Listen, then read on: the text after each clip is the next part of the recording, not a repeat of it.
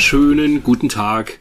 Anfang des Monats Podcast-Zeit mit den beiden Jungs von Retroplace. Hier ist der Christian und neben mir im Internet sitzt der Wolle. Und zwar wieder mal in Stuttgart. diesmal in Stuttgart, nicht in wo bist du sonst immer? Chemnitz. Chemnitz. Ja, schon eine Weile wieder in Stuttgart hier.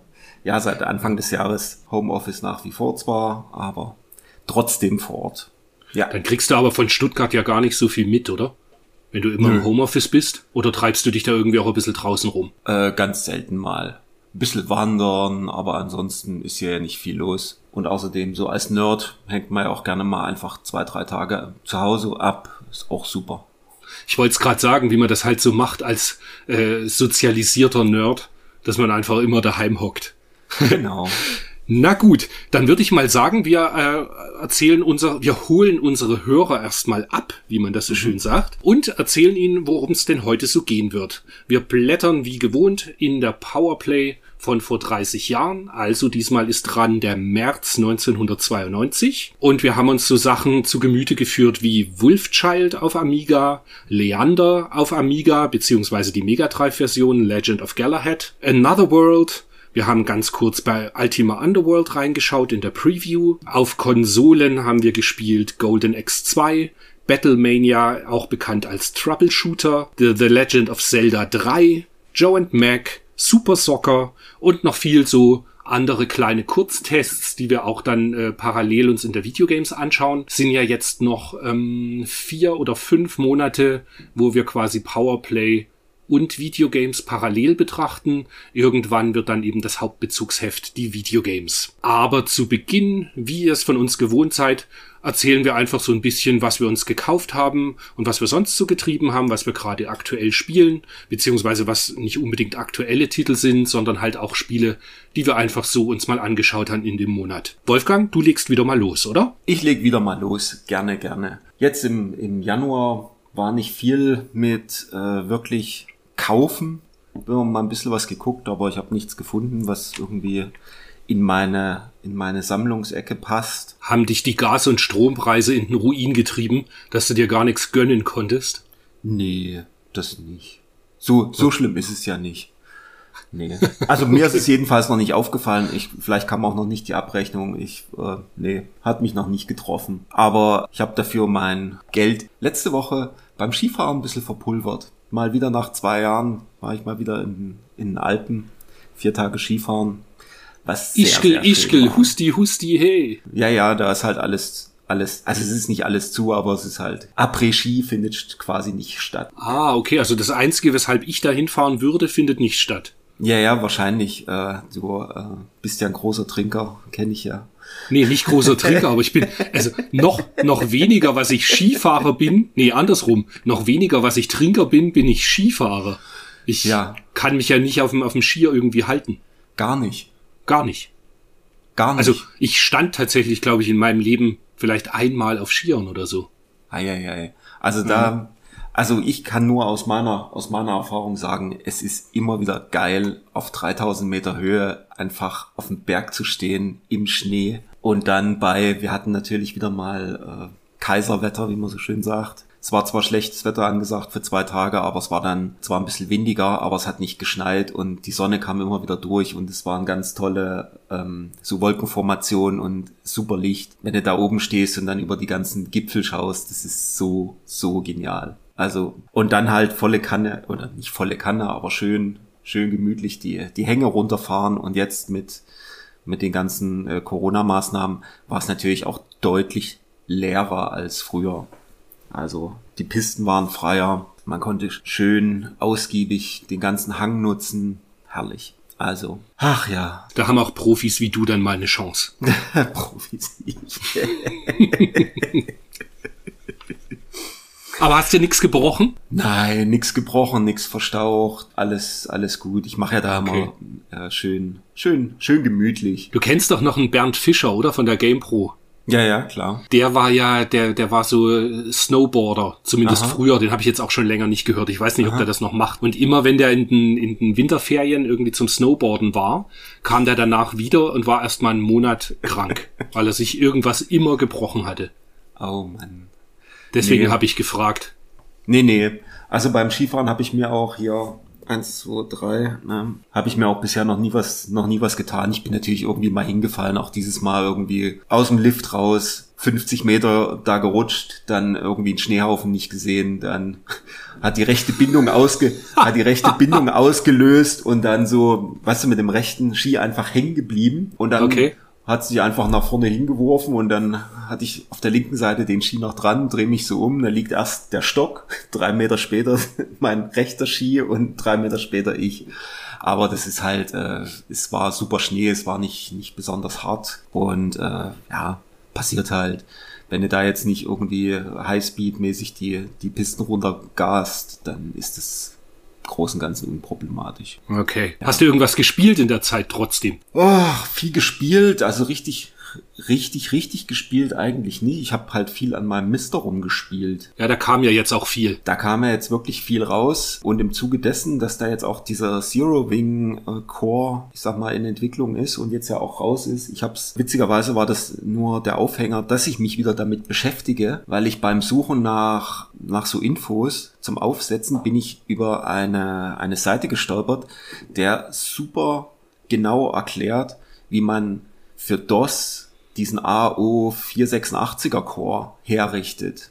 Und dann habe ich mich da mal zwei Stunden hingesetzt und habe jetzt tatsächlich einen schönen 486er PC eingerichtet mit DOS und äh, mit alles, mit Virtual Hard Drive und so weiter. Ist alles super cool erklärt und ich habe jetzt auch die FTP-Verbindung beziehungsweise generell den, den Mister bei mir am Netzwerk eingebunden, so dass das jetzt mit Datentransfer auch super funktioniert und habe jetzt DOS installiert und habe jetzt mal Wing Commander 2 angespielt, was natürlich perfekt läuft, Sound Blaster und so weiter und das war schon ziemlich cool. Aber wofür ist jetzt, ähm, ich hatte dir doch Mhm. auf WhatsApp kurz geschrieben, ob du irgendwie dieses, dieses Adaptermodul mit dem äh, Raspberry Zero mitbestellen willst. Das ist doch Genau. irgendeine Soundkarten-Emulation dann. Für welche Soundkarte ist das dann? Das ist für dieses Roland, diese Roland, die, die Roland MI32 oder sowas. MT, MT32 oder wie die ganzen Roland-Dinger damals hießen, die waren ja damals 1000 Euro, äh, 1000 Mark oder sowas, was die damals gekostet haben. Ja, und ganz ehrlich, ich weiß es nicht. Man also kann- du würdest sagen, Sound Blaster reicht völlig. Gut, ich sag mal so, ich habe es früher so gespielt, ich kenn's so, ich vermisse jetzt den Roland-Sound nicht.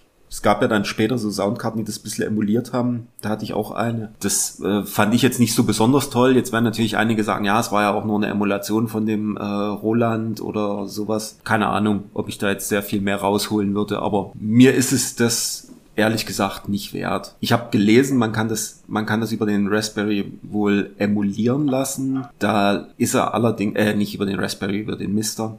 Der ist aber wohl ein bisschen zu leistungsschwach, um das parallel noch mit sauber umzusetzen. Deswegen diese, diese, diese Lösung mit dem, mit dem Raspberry Pi, dass der das halt übernimmt, diese, diese ähm, MIDI-Berechnungen da irgendwas. Keine Ahnung. Also ich habe, ich sehe jetzt keine Notwendigkeit, da jetzt wirklich, äh, ich sag mal, Geld in die Hand zu nehmen und mir dann hier noch irgendwie ein Kästle daneben zu legen. Keine Ahnung, vielleicht ist es sinnvoll für, man kann es ja wohl für mehrere Cores verwenden. Ich glaube, der X68000 hat auch sowas, diesen, diesen Roland-Anschluss gehabt, aber weiß ich nicht. Ich habe aktuell irgendwie nicht die, ich habe nicht den Drive, da jetzt mir äh, die Sachen weiter reinzuziehen. Ich finde es super, dass das Soundblaster out of the box funktioniert und das reicht mir erstmal. Ob das dann bei X68000, wenn das mal irgendwie läuft, ob da das dann relevant wird, keine Ahnung. Aber das ist genau der gute Punkt. Mhm. Ähm, Das hatte ich nämlich vergessen. Du hast recht. Der, der X68000, Mhm. der wird davon massiv profitieren. Also zumindest bei Titeln, die mich auch interessieren, gerade Mhm. das Castlevania. Und ich glaube, ich werde mir diesen Adapter dann doch irgendwann jetzt mal zulegen. Mhm. Der war ja auch nicht so super teuer. Die Haupt, eigentlich das Hauptproblem ist, dass, immer, dass ich mal die Zeit finden muss, da mich dann richtig reinzufuchsen, ähm, Ja. wie das halt alles so funktioniert.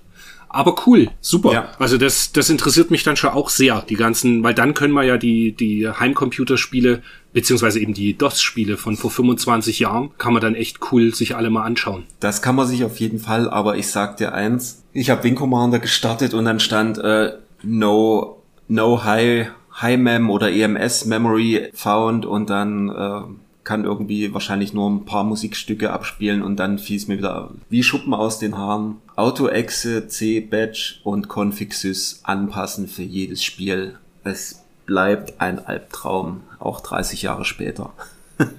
Wollte gerade sagen, das ist ja genau das Richtige für mich. Ich habe gedacht so, oh Gott, also selbst ich habe dann, ich kann das von früher teilweise noch, ich habe mich dann noch ein bisschen auch auf dieser Seite, der das so schön geschrieben hat, wie man das DOS installiert. Der hat auch eine Auto-Exe und Config-Sys noch mit reingenommen. Das ist gut erklärt und funktioniert soweit auch. Ich habe das dann hinbekommen, dass Wing Commander 2 zumindest mit dem mit dem Speech im Intro läuft und das war schon irgendwie war das cool, wo das dann lief, herrlich. Also es war wie, wie früher, wo man dann so gedacht hat, endlich habe ich es richtig eingestellt und jetzt läuft's wunderbar. Und hast du konsolenmäßig auch irgendwas gespielt? Nee, eigentlich nicht. Also da habe ich jetzt außer den Sachen, ein paar Sachen für die, jetzt, die wir jetzt an, angucken noch, habe ich nichts weiter gespielt, nee. Ah, das trifft sich aber gut, weil ich äh, hoffe die ganze Zeit, dass ich mich heute an dir ein wenig langhangeln kann. Ich habe nämlich wirklich von den Sachen in der Ausgabe jetzt nur ganz wenig angespielt und alles, was ich heute zu sagen habe, nähere ich von meinen Erinnerungen, die hoffentlich nicht schon zu arg verblasst sind. Das ist doch super. Naja, dann mache ich mal weiter mit dem, was ich gespielt habe, oder? Ja, genau. Ja. Ich spiele im Moment gerade mit meinem Großen, also mit meinem großen Sohn. Wir spielen As Asterix Slap 'em All auf der Switch. Und das ist herrlich. Das ist ein richtig schönes Zwei-Spieler-Spiel von links nach rechts laufen, so wie man es auch quasi von dem Konami-Automaten damals kennt, von dem Asterix. Du läufst einfach nur von links nach rechts und verprügelst alle Römer und Löwen und was dir alles so entgegenkommt. Ja, macht super Spaß. Und ist gar nicht mal so wenig fordernd. Also, ich sag mal, jetzt, wenn ich es alleine spiele, geht's schon. Aber mit einem Siebenjährigen dabei, der, der nicht so viel Videospiele konsumiert, ist es schon, also wir haben das ein oder andere Mal auch den, den äh, Screen gesehen, dass wir es nicht geschafft haben. Oh. Ja. Aber die Grafik ist halt super cool. Die ist halt schärfer quasi als das, was in den Filmen Ja, äh, präsentiert wird. Sieht, sieht echt cool aus. Das Einzige, was ein bisschen gewöhnungsbedürftig ist, ist die Sprachausgabe, weil der hat gefühlt so zehn, vielleicht zwölf Sätze, die, die immer wieder wiederholt werden. Also weißt du, wenn da ganz viele Römer kommen, so, dann so, Ja. hey, es ist genug für alle da. Ah, Und dann okay. haust du wieder in alle rein, dann gehst du den Bildschirm weiter und dann kommen wieder Römer dann, oh, es ist genug für alle da. Ah, so wie früher bei FIFA. Stimmt, da gab's auch immer die gleichen Dinger, richtig. Ja. Jetzt stell's doch mal auf Französisch. Da habt ihr zumindest mal ein paar andere Sprüche. Das stimmt. Das ist aber eine gute Frage, ob das überhaupt, ich weiß gar nicht, ob das an der Switch hängt, in welcher Ton, äh, mit welcher Sprache das ausgegeben wird oder ob man das im Menü einstellen kann. Das muss ich mir glatt mal anschauen. Keine Ahnung, aber mach doch. Ich werde im April berichten. Ja.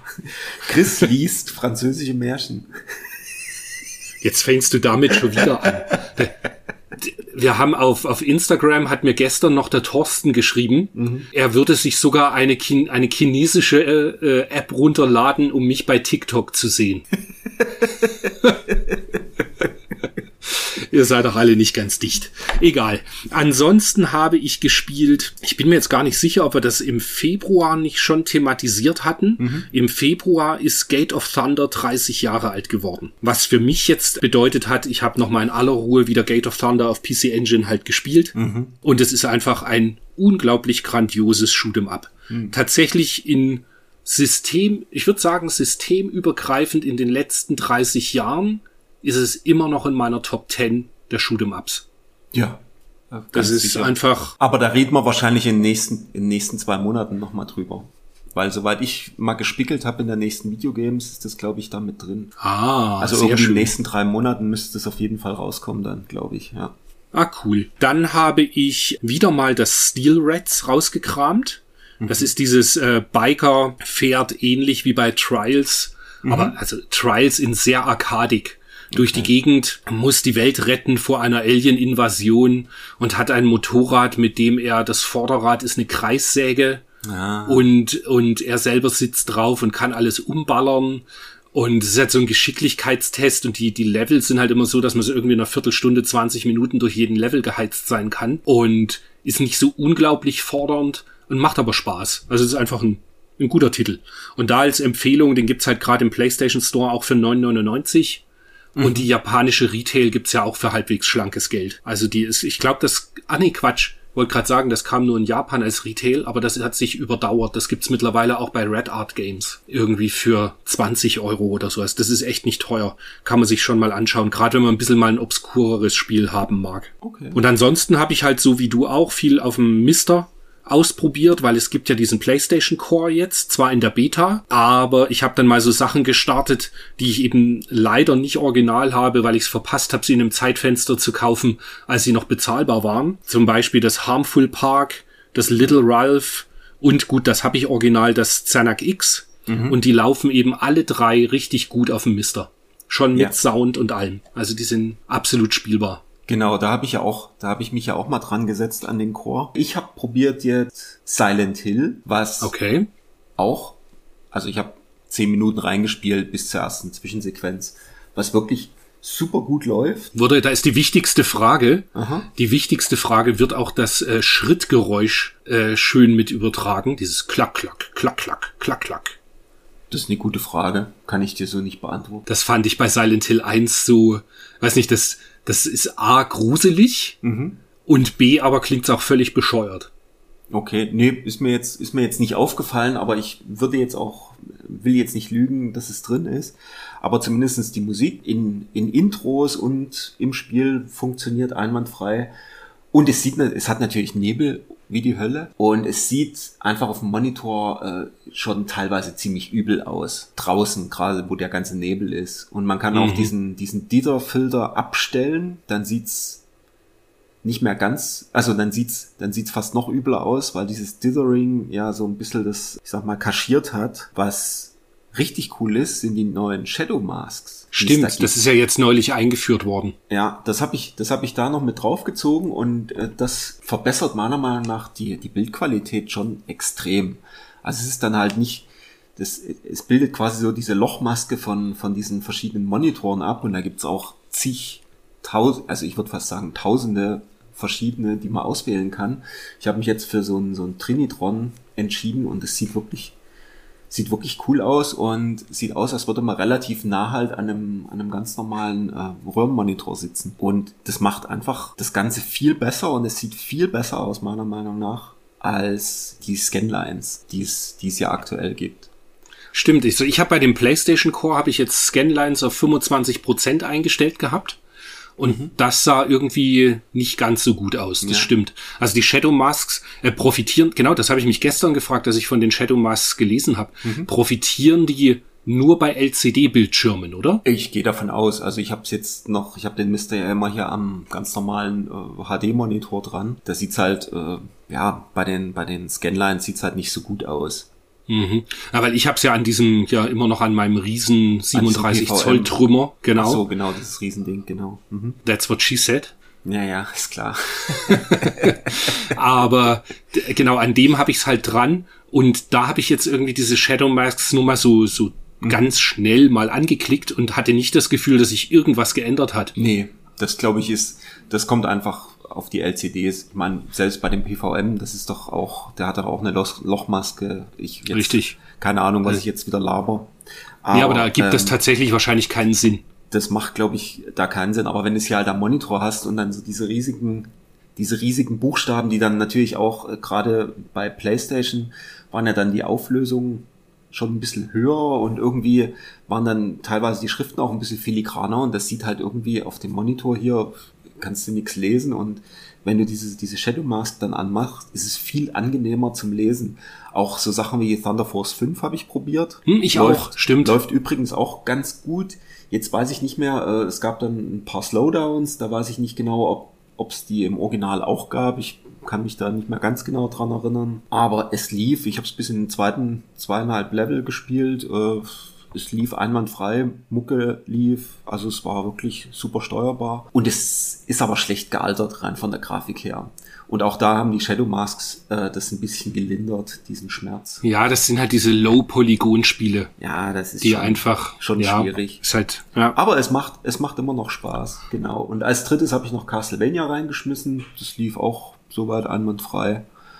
Und das Lunar 2 Eternal Blue habe ich mal den, den Anfang angeguckt, das Intro. Das sieht wirklich auch sehr, sehr gut aus. Also, wie du letztens mal gesagt hast, wenn der Core dann mal released ist, kann man wahrscheinlich wirklich seine Playstations dann, ich sag mal, noch eine, noch eine zur Reserve, falls man es tatsächlich mal irgendwie am Bildschirm spielen will mit der alten Konsole und ansonsten aber alles andere kann dann weg. Ist schon echt irre, oder?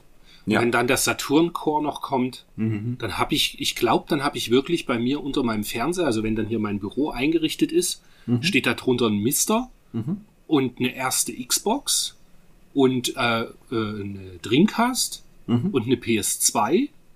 Gut, und dann natürlich die neueren Sachen sowieso, also PS3, PS5 und, und Xbox 360, vielleicht noch eine Xbox One X bis dahin, weil seitdem es da jetzt auch dieses Retro-Arc gibt, habe ich da auch ziemlich Bock drauf, mir so ein Ge- Gerät hinzustellen. Ja. Aber tatsächlich kann man den ganzen Fuhrpark von 32-Bit bis runter eben äh, alle, äh, alle alten Sachen, Urschleim, VCS und so weiter, geht halt alles dann über den Mister. Also ich werde da dann keine Hardware mehr hinstellen. Nee. Ich werde natürlich meinen originalen Mega Drive behalten. aber Gut, ist, das ist bei mir auch so. Das Also ist ja ich mein klar. äh, Original Super Famicom und Mega Drive und so, das ist ja schon alles noch da, aber steht halt in der Box und, und schön im Regal, aber wird halt nicht mehr rausgeholt. Genau.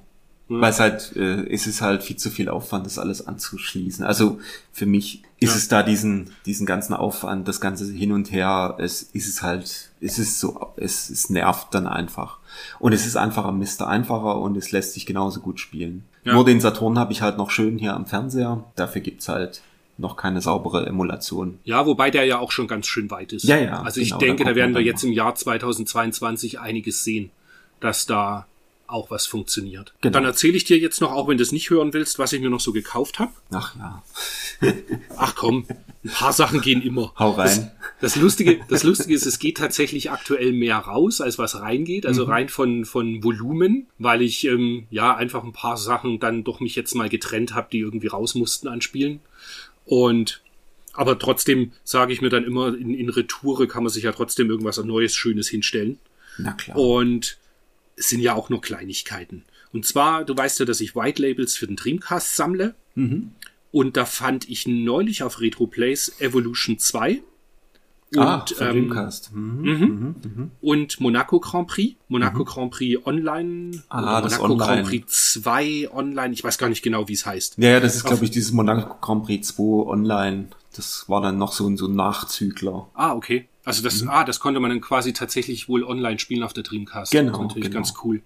Genau, das fehlte mir noch. Und, also was heißt fehlen? Aber es ist halt in der Liste Mhm. noch nicht mit einem grünen Häkchen, dass es äh, in der Sammlung ist. Also musste ich White Labels irgendwie davon haben. Dann habe ich mir, das habe ich ganz günstig bekommen, über einen alten Freund, das Medal of Honor Underground für die PlayStation 1 in der US-Version. Nachdem ich das ja, das spielt man heute irgendwie auch nicht mehr, aber es ist so eine schöne Erinnerung, weil ich mochte, das waren die beiden Medal of Honor, die ich am meisten gespielt habe. Also das Klar. erste für PlayStation 1 und das Underground, die mochte ich einfach beide sehr, sehr gern. Dann kam noch mein Super Famicom Mini. Für, ähm, das kam im letzten Japan-Paket. Halt mittlerweile nur noch äh, gebraucht quasi zu bekommen, beziehungsweise neu ist es halt schon echt sehr teuer, so um die 17.000, 18.000 Yen. Wow. Und das ist mir zu viel Geld. Die japanische in Gebrauch, die aber trotzdem wie neu ist, gibt's halt irgendwie schon für, was habe ich jetzt gezahlt? Ich glaube 8000, 8500 Yen, irgend sowas. Und das ist dann schon echt ziemlich cool. Wow. Dann, ah genau, das dann noch dazu. Ich habe mir dann gedacht, okay, du hast jetzt ein europäisches Super Nintendo Mini, du hast ein japanisches, jetzt kaufst du noch ein US Na klar. habe ich ein amerikanisches ersteigert und auf, und ganz ehrlich, ich habe die Fotos gesehen, es sah aus wie das Originale, was ich halt vor Jahren mal hatte, als ich noch einen Laden hatte, hatte ich das ja im Sortiment. Hm, dann kommt es an, ich gucke mir so den Karton an und denk so, hm, da ist halt schon sehr dunkel gedruckt. Dann will ich es mit dem Barcode äh, in die RetroPlays-Datenbank eintragen, also in meine Sammlung. Klar. Geht der Barcode nicht, obwohl ich genau wusste, dass das Spiel, äh, dass das Gerät eben bei uns in der in der Sammlungsverwaltung drin ist. Habe ich gedacht, okay, da ist auf der Rückseite irgendwie auch so, äh, ich meine spanischer Text. Also dachte ich so, vielleicht gibt's ja eine Variant mit äh, Mexika für Mexiko und USA. Sowas gibt's ja hin und wieder. Hm. Dann packe ich das Gerät aus und, und dann sehe ich so, dass die, die, die das Gehäuse, da wo das Nintendo eingestanzt ist, dass das Nintendo so ein bisschen unsauber ist. Ja. Dann habe ich gedacht, okay, jetzt machst du ein paar Fotos davon und fragst mal in der Facebook-Gruppe, mhm. ob es wirklich äh, irgendwie Fakes von diesen Geräten gibt. Weil mir war das, also ich wusste halt, dass es Geräte quasi gibt mit 600 ROMs drauf und wo dann auch heißt, es wäre ein Nintendo Mini und so weiter. Aber mir war echt nicht klar, dass es die wirklich als Fake gibt. Und dann wurde mir in der Facebook-Gruppe da direkt ein Video verlinkt und es war quasi jeder Punkt, der in diesem YouTube-Video angesprochen wird, dass es ein Fake sein könnte, konnte ich dahinter mit Ja abhaken. Und ich habe halt ein, ein, Fake leider gekauft. Das Gute an der Geschichte war, ich habe das dann dem Verkäufer geschrieben, habe ihm auch das Video verlinkt, habe ihm Fotos von dem Ding geschickt und er hat mhm. dann gleich gesagt, oh, das war ihm gar nicht bewusst. Er hat mir das Geld zurückerstattet, ich habe ihm das Paket zurückgeschickt und ich bin quasi mit einem, außer dass ich ein bisschen Aufwand hatte, mit einem blauen Auge davon gekommen. Mhm. Aber ärgerlich ist es trotzdem. Also wirklich Augen auf, wenn man ein amerikanisches Super Nintendo Mini kaufen möchte. Das sind wohl, also das hat der, hat einer in der Facebook-Gruppe auch gemeint, gesagt, es gibt wirklich mehr Fakes, als dass es Originale davon gibt. Wie krass. Also, ja. ich meine, ja gut, die sind relativ, die sind, ich sag mal, relativ teuer, aber dass sich da der Aufwand lohnt, das alles irgendwie extra neu zu machen, diese ganzen Formen und alles. Aber ja, ich denke, das kam einfach im Nachgang. Hm. Die Geräte sind halt seit, naja, warte mal, ich hatte den Laden, als das 2018 Jahre, oder so, sind die halt ja. irgend sowas rausgekommen, genau, vor drei, vielleicht vier Jahren mittlerweile. Mhm. Und die Geräte sind seitdem auch ausverkauft. Mhm. Also die amerikanischen. Die amerikanischen gab's nur am Anfang vielleicht für ein halbes Jahr. Mhm. Okay. Und ab da wurden die teuer. Und ich denke mal, dass sich das dann halt schon gelohnt hat. Darfst halt auch nicht vergessen, die wurden ja eh in, in äh, China produziert. Ja, ja, klar. Bedeutet ja, bedeutet ja, irgendwo sind diese Pressvorlagen dort also schon vorhanden. Und auch die Software, die da drauf gebrannt wird. Und dann wird das halt einfach alles drauf gemacht. Verrückt. Naja, aber gut, ich, ich hab's weg und äh, ich habe jetzt auch, mein ursprünglicher Plan war ja mal so ein Foto zu machen, irgendwie eben die drei Geräte nebeneinander. Mhm. Ähm, passiert jetzt halt nicht. Dafür kann ich aber eben das Foto machen, äh, PC Engine Mini, Mega Drive Mini, Super Famicom Mini. Ja. Yeah. Das ist dann schon ganz cool. so, ja, irgendwie so äh, unsere Jugend auf einem Foto. Das ist schon ganz lustig. Hast du eigentlich ja. alle drei Varianten von der Engine? Nee, Core Graphics habe ich und die mhm. PC Engine Mini. Aber die Turbo Graphics Mini, die ist ja auch so teuer geworden. Ah, oh, okay. Die findest du ja auch fast nicht mehr. Und deswegen, und ganz ehrlich, die Turbo Graphics ist halt auch wirklich die am wenigsten schöne. Ja, die ist mega hässlich. Ja, ja. Also ich meine, die war ja damals schon mega hässlich. Aber witzigerweise, das Original davon habe ich noch. Ich habe eine TurboGrafx 16 noch hier rumstehen, ah. die ich halt nie verwende und die hat auch keine Verpackung, aber die habe ich noch hier rumliegen. Hattest du nicht auch mal so einen TurboGrafx 16 äh, Koffer, der da passt? Den habe ich noch. Den hast du noch. Den habe ich ne? noch, ja. ja. Den den habe ich x-mal schon in irgendwelchen äh, Gruppen auf Facebook angeboten, mhm. aber irgendwie wollen den immer die Amerikaner haben, klar. Und wenn ich denen dann aber schreibe, was das Porto kostet, 50 Euro halt Porto, so, tschüss.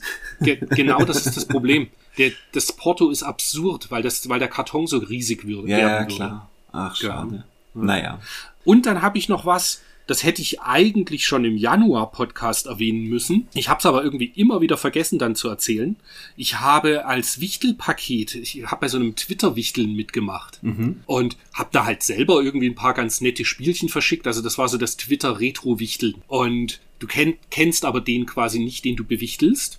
Und da habe ich halt einfach ein paar ganz nette Sachen eingepackt, die ich so als Promo-Sachen noch hatte und so. Und ich selber habe ein Paket bekommen, das fand ich völlig verrückt. Da war eine Dreamcast drin. Ui. Irgendwie mit, ich glaube, sieben Spiele und eben eine normal PAL Dreamcast mit allen Anschlusskabeln. Bisschen vergilbt, mhm. aber technisch einwandfrei. Wow. Und dann war halt so ganz cool, war halt irgendwie das äh, The Grinch war dabei, passend zu Weihnachten. Mhm. Es war Worms Armageddon dabei, dann South Park Rally. Auch schön. Dann dieses ähm, Ready to Rumble Boxing. Also echt ein, ein wirklich cooles Set, wo ich mir so gedacht habe, das ist schon, ich habe mich natürlich extrem drüber gefreut. Aber ich finde es halt irgendwie auch schon andersrum wieder krass, was, was für ein Wert dafür wichtelt wird. Mhm. Weißt du, weil eine Dreamcast mit sieben Spielen, das hat jetzt mal ganz grob über den Daumen in dem Zustand, ist locker mal ein Hunderter. Mhm. Der da Auf einfach so verwichtelt wird an jemanden, den du eigentlich gar nicht kennst. Aber äh, ja, hat mich nicht nur ob des Wertes, sondern überhaupt, weil es auch Dreamcast ist. Und Dreamcast kann man immer haben. Habe ich mich schon echt sehr gefreut. Wow. Und dann noch, um, um das abzuschließen, kamen noch ein paar Bücher und tatsächlich ein paar. Und zwar das Mega Drive äh, Pixelbuch vom Robert Banner. Und Hast du es jetzt bekommen? Das ist gekommen, ja, Das ja. ist Mich sehr gefreut. Ein fetter Wälzer. Ein fetter Wälzer. Also, und unglaublich gut verpackt. Der macht damit, also wirklich, da, da, da ist nichts dran an diesem Buch. Das sieht aus wie geleckt. Herrlich. In einer extrem fetten Pappverpackung mit Luftpolsterfolie und also ja, große Begeisterung. Ich muss gestehen, ich habe noch nicht reingeblättert. Das liegt daran, weil ich ja das PDF schon hatte. Mhm. Genau. Und dementsprechend, ich bin ja doch eher ein mittlerweile auf dem Tablet-Leser und kann auch echt jeden nur sagen, der irgendwie Bücher produziert, macht noch das PDF dazu. Das ist so cool, einfach da dazu noch äh, reinblättern zu können. Ganz großer Spaß. Und dann kam vom, ähm, das kam aber auch schon, glaube ich, im November, aber ich habe es jetzt erst gekauft, von Kurt Kalata das Kid Icarus und Metroid Buch. Da behandelt er quasi die beiden Serien Kid Icarus, was ja eigentlich nur eine ganz kleine Serie ist, und äh, Metroid. Und bei Metroid beleuchtet er halt natürlich einfach jedes Metroid-Spiel, was irgendwie rausgekommen ist. Okay. Und das ist ja auch super. Also bei den Büchern habe ich jedes Mal auch das Gefühl, ich lerne noch richtig was dazu, weil der einfach so in die Tiefe geht, was für verschiedene Spin-offs und welcher Entwickler an welchem Spiel irgendwo dann später oder davor schon mitgewirkt hat und so. Das ist echt immer ganz spannend. Ich mag die sehr gern, die Bücher. Cool. Ja, und das war's dann bei mir auch so an Sachen, die ich mir irgendwie hier wieder in die Sammlung gestellt habe. Und ich würde sagen, wir nehmen einfach mal die Powerplay jetzt zur Hand, oder? Ja, lass mal rüber switchen. Und schon ist sie da. Und schon ist sie da. Wie gewohnt von Kult Max runtergeladen. Außer Wolfgang erzählt mir jetzt, dass er das Original hat. Nee, das Original habe ich, hab ich nicht hier liegen. Die liegen irgendwo bei meiner Mutter rum. Ich weiß aber nicht wo, in welchem Keller und unter welcher Kiste. Ich habe hier bei mir lokal nur Videogames von 1993. Ich glaube von 2 bis 6, 93, die habe ich hier im Schrank. Die habe ich letztens gesichtet beim Rumruscheln. Da können wir dann in einem Jahr, kann ich dann endlich einfach drin rumblättern während des Podcasts. Sie hörten eine Geschichte in der Hauptrolle Wolfgang Böhme mit Dingen, die sich niemals ändern. Unnützes Wissen. Zeitschriften, die er gerade nicht vorliegen hat. Ja. Also wir haben das PDF von Cultmax und wie gewohnt, wenn ihr auf der Seite seid und euch das PDF runterladet, tut doch dem guten Klaus einen Gefallen und beglückt ihn mit einer kleinen Spende. Das ist einfach sensationell, dass es diese Website gibt, weil es ein unglaubliches Archiv an Wissen ist über alte Videospielzeitschriften in Deutschland beziehungsweise deutschsprachigem Raum. Cool. Die Klasse, Hefte zur Hand. Auf geht's. Du erzählst immer am liebsten über, über Cover. Das Cover ist doch Ember, Ember Star, ne? Genau. Das sagst du jetzt. Ich habe keine Ahnung. Das müsste Ember Star sein. Ich glaube, damals war der, der Willi großer Fan davon und ich glaube, hier ist der Test drin für, für ST und der hat es für den, für den Amiga aber und hatte dann Ah. noch Turbo-Karten und sonst irgendwas. Der hat es jedenfalls mit großer Freude gespielt. Deswegen, also ich meine, ich meine mich an dieses Cover im Zusammenhang mit Ember Star erinnern zu können. Das war dieses, da kommen wir ja nachher dann drauf, Ja, das ist, genau. glaube ich, drin getestet. Genau. Ember ist dieses große Rollenspielprojekt, was von Talion kam. Talion gell? war das, glaube ich, ja. Okay. Werden wir aber nachher noch sehen. Ja, auf Seite 2 eine tolle Lucky Strike Werbung aus einer Zeit, wo noch Kippenwerbung in Zeitschriften erlaubt war. Oh, what a night. haben wir so, haben wir so nie erlebt. Also ich hatte immer mindestens genauso viele Telefonnummern, aber ich hatte nie eine Kippenschachtel. nee, Spaß, Spaß, Spaß. Auch Wir- beim Übertreiben Maß halten, mein Freund. Ich, genau, ich, ich war ein Nerd. Ich hat, hatte niemals Telefonnummern von Frauen bekommen. Wobei, das, Das stimmt, stimmt nicht. nicht. Ich, ich habe mal eine Telefon oder mindestens einmal eine Telefonnummer bekommen und diese Telefonnummer war dann aber falsch. Oh, Ja, jetzt kriegen wir hier ein Erwachsenenrating und ich sage das F-Wort. nein. Nicht machen. Naja, egal, egal. Ja. Blättern wir gleich auf Seite 6, oder? Auf Ja, Seite klar. 6 wird nämlich Ultimate, Ultimate Ultima.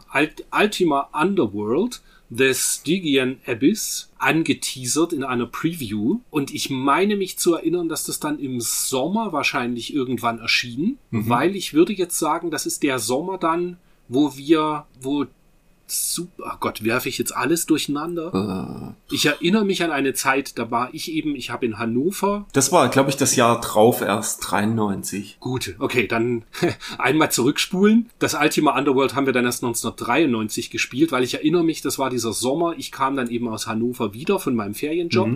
Und dann haben wir uns sowohl Comanche als auch Ultima Underworld genau. angeschaut und Super Turrican gespielt. Und Space so weiter. Megaforce, genau. Ja, das war so eine, war eine das doch. Woche irgendwie, wo ich von der Arbeit wiederkam und mich dann bei dir Ja. häuslich niedergelassen hatte zu Hause. Und die Nächte Und da haben wir extrem viel genau. gezockt. Genau. Ja. Ich glaube, das war 93. Ja. Okay, also auf Naja. alle Fälle auf Seite 6 wird Ultima Underworld gezeigt. Und das hat mich schon damals extrem beeindruckt. Hm. Zu der Zeit gab es noch kein Doom, ne? Nee, Doom war dann später. Das war, glaube ich, erst später. Und das war ja auch so hier, oh, 3D-Welt und du konntest, du konntest dich ja frei bewegen. Das war ja bei den anderen, war das ja irgendwie, du hattest irgendwie so einen Schlauch oder du hast dich zumindestens bei Eye of the Beholder und so weiter, war es, glaube ich, immer schrittweise. Und Genau. bei, bei anderen hat das zwar gescrollt, aber du konntest halt nicht einfach irgendwo hinlaufen. Und hier, das war das erste Mal, dass du quasi so dich frei bewegen konntest in diesen Gemäuern. Kann mich auch erinnern, das lief damals auf dem 386er, den wir hatten, lief das eigentlich ganz, ganz gut, soweit. Ja, also sie schreiben ja auch hier ganz schön. In the Stygian Abyss gibt es nicht nur 90 Grad Abzweigungen, sondern auch Genau. Kurven und spitze und stumpfe Winkel. Wie in einem richtigen Verlies finden wir Steigungen und Strecken im Gefälle. Das mit den Steigungen war auch super. Du konntest dann so Totenköpfe zum Beispiel oder irgendwas aufnehmen und wenn du die dann irgendwo abgelegt hast auf so einer schiefen Ebene, dann sind die auch wieder runtergerollt, wenn ich mich recht entsinne. Mhm. Ah, da steht's ja auch, genau. Ein unbedacht abgelegtes Ausrüstungsteil kann einen Weg hinabrollen und auf Nimmerwiedersehen in der nächsten Grube verschwinden. Also das war schon ziemlich cool, weil sowas gab's halt bisher noch nicht. Ich habe es dann leider später nie weiter gespielt, außer mit dir damals eben, aber ich äh, meine mich zu erinnern, wir sind nicht wirklich weit gekommen und habe mir aber neulich einen Speedrun davon angeschaut. Ah. Und das fand ich irgendwie auch irgendwie sehr spannend, das mal so komplett zu sehen, weil du hast ja eben dieses Verlies, aber das Verlies ändert sich dann eben auch. Da hast du mal graue Backsteine, dann ist es irgendwann mal ein bisschen brauner und dann so mit ganz viel Feuereffekt. Ja, also das ist schon extrem cool. Und es gibt ja sogar eine PlayStation 1 Version davon Okay. die aber leider nur in Japan erschienen ist und die ist auch komplett auf Japanisch und es gibt auch kein Translation Patch oder so davon. Das ist echt ziemlich schade. Was ich total schräg finde, wie immer mal, weil das so überhaupt gar kein japanisches Spiel, also aus meiner Sicht so gar kein japanisches Spiel ist, was irgendwie bei den Japanern irgendwie ankommen könnte. Ja, aber schau dir an, in Japan kam auch Wizardry extrem gut an. Ja, gut, aber Vielleicht ist das dann so für damals die nächste Evolutionsstufe gewesen. warum kam das nicht im Westen raus? Weil für mich ist das ein ganz klar westliches Rollenspiel, ne? Absolut. Absolut. Für, für mich ist, wenn, wenn ich ganz ehrlich bin, Mhm. Für mich ist das per Definition ja eigentlich kein Rollenspiel, sondern es ist für mich ein Action-Adventure in Ego-Perspektive Ja. mit Rollenspielelementen. Ja, das ist ja immer okay. Mhm. die Diskussion, die ich auch mit Skyrim oder so habe. Für mich ist Skyrim kein Rollenspiel. Oder wenn jemand sagt, dass irgendwie, war da auch Dark Souls. Wie oft Mhm. findest du in irgendwelchen, wahrscheinlich sogar auch in der Retroplays-Datenbank, findest du irgendwie, dass Dark Souls ein Rollenspiel ist. Mhm. Nur weil du Zaubersprüche hast, ist das kein Rollenspiel. Es ist ja pure Action. Ja, klar, das stimmt schon. Also, ja, also die Diskussion habe ich ja immer wieder mal, aber das muss sich halt jeder auch selber definieren. Aber für mich ist es per se kein Rollenspiel. Rollenspiele sind für mich rundenbasiert anklicken bei Wizardry oder wie bei Eye of Beholder oder Final Fantasy. Ja, genau. Dass du Runde um Runde sagst, Mhm. was dein Charakter machen soll und dann der, die Monster auch angreifen. Ja, aber gut, wie, wie bei, wie so oft verschwimmen da halt auch die Grenzen. Das stimmt. Spätestens als dann bei Final Fantasy 3 beziehungsweise 6 gab es dann ja dieses Action-Kampfsystem. Genau. Wo du dann halt auch noch was machen konntest und aktiv eingreifen konntest, etc. Genau. Von daher. Genau, genau. Ja, ja dann würde ich sagen, über Titus the Fox äh, hüllen wir den Mantel des Schweigens.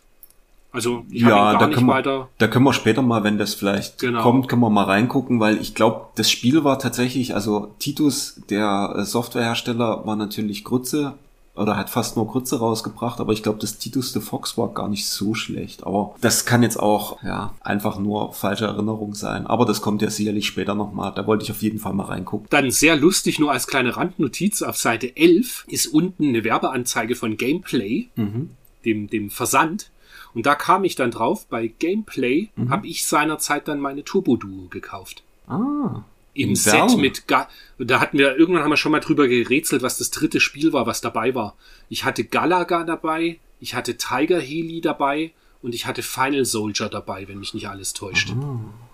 Okay. Ja, also so die absolute, die Creme de la Creme, die man zum Start haben musste. Hm. Habe ich dahin dann die, die, die Duo wieder zurückgeschickt, weil die ging doch kaputt, wo ich die hatte. Das ist dich durchaus möglich. Ah, okay, Games. Das da dann. Ja. In Verl. Und dann sind wir auch schon im Testteil. Und ich würde sagen, diesmal mal die Heimcomputer-Sachen. Ich weiß jetzt nicht, wie es bei dir ist. Ich gestehe, ich habe nichts davon, also was heißt nichts, aber die meisten Sachen habe ich nicht gespielt und gerade am Anfang haben sie einen riesen Rollenspiel-Schwerpunkt mit Amber Star, mit Eye of the Beholder 2, mit Nightmare, mit Abundant Places. Ja, genau, mit den vier Titeln. Und ich habe keinen davon gespielt. Also wie, ges dazu sagen. nee, wie gesagt, ich habe Amber Star habe ich nur beim Willi immer auf dem Amiga gesehen. Der war extrem begeistert, aber ich habe es nicht wirklich, also ich habe selber nicht gespielt. Das Eye of the Beholder 2 hat mein Bruder verschlungen damals. Das war halt more of the same, soweit ich mich erinnere. Also ihm hat's total gefallen. Äh, ich fand die Grafik gut, aber ich habe selber auch nicht gespielt. Nightmare sagt mir gar nichts. Abandoned Places auch nicht. Buck Rogers 2 auch nicht. irgendwie. Das war's Elvira 2, ich weiß noch, Elvira 1 haben wir ja, da haben wir schon mal drüber gesprochen, Ja. haben wir damals ja gespielt und uns auch angeschaut näher. Aber Elvira 2, ich kann auch nichts mehr dazu sagen, keine Ahnung. Nee, da gab es, glaube ich, auch ein paar Gore-Szenen und das war's aber auch, was, was ich daran interessant fand. War ja deutlich besser wohl als der erste Teil, rein vom Spiel her, aber bin ich auch völlig, völlig raus. Habe ich nicht gespielt. Und bevor jetzt die ganzen Heimcomputer-Fans entnervt abschalten, wir haben dann zumindest uns Wolfchild angeschaut, das sagte mir auch noch was, und das Leander. Nachdem ich zu Wolfchild nicht so viel Gutes sagen kann, also das fand ich irgendwie wirklich nicht gut, mochte ich das Leander sehr, sehr gern. Das kannte ich auch noch, weil das haben wir ja damals als Legend of Galahad auch auf Mega Drive schon mal gespielt. Also eben damals so vor, weiß nicht, wann die Mega Drive-Variante kam, wahrscheinlich dann Ich glaube, äh, ein Jahr später oder so. Ja, irgend sowas. Aber das hat mir wirklich ganz gut gefallen mit diesem äh, Erforschen, so ein bisschen im Turrican-Stil, dass die Level eben eben offen waren und man in jede Richtung laufen konnte. Und die Musik war ganz cool. Die Grafik war schön. Ich mochte auch das Charakter-Sprite. Das sah allerdings, das, wenn er wie er läuft, das sah irgendwie ein bisschen komisch aus. Aber Okay. an sich wirklich, also das, das ist ein schönes Spiel. Hat mir gut gefallen. Aber Wolfchild habe ich irgendwie nur so die ersten paar, ja, keine, keine Ahnung. Ich, ich verstehe immer nicht, weißt du, wenn ich dann den Test hier lese und die Wertung dazu, dann denke ich mir immer so, was stimmt mit mir nicht, dass ich nicht erkenne, was an diesem Spiel so toll ist. Aber ich finde es halt einfach nicht gut. Nee, ich habe auch mal ein bisschen reingespielt, aber irgendwie, also es ist soweit, soweit okay. Es ist halt, ich sehe halt keine 81. Ich sehe halt irgendwie so nett, Mhm, aber irgendwie genau. nichts, wo ich sage, fahre ich jetzt total drauf ab oder da ist irgendwie was ganz toll Besonderes drin. Äh, gab's ja auch fürs Mega-CD mit irgendwie Intro und ganzem Kram.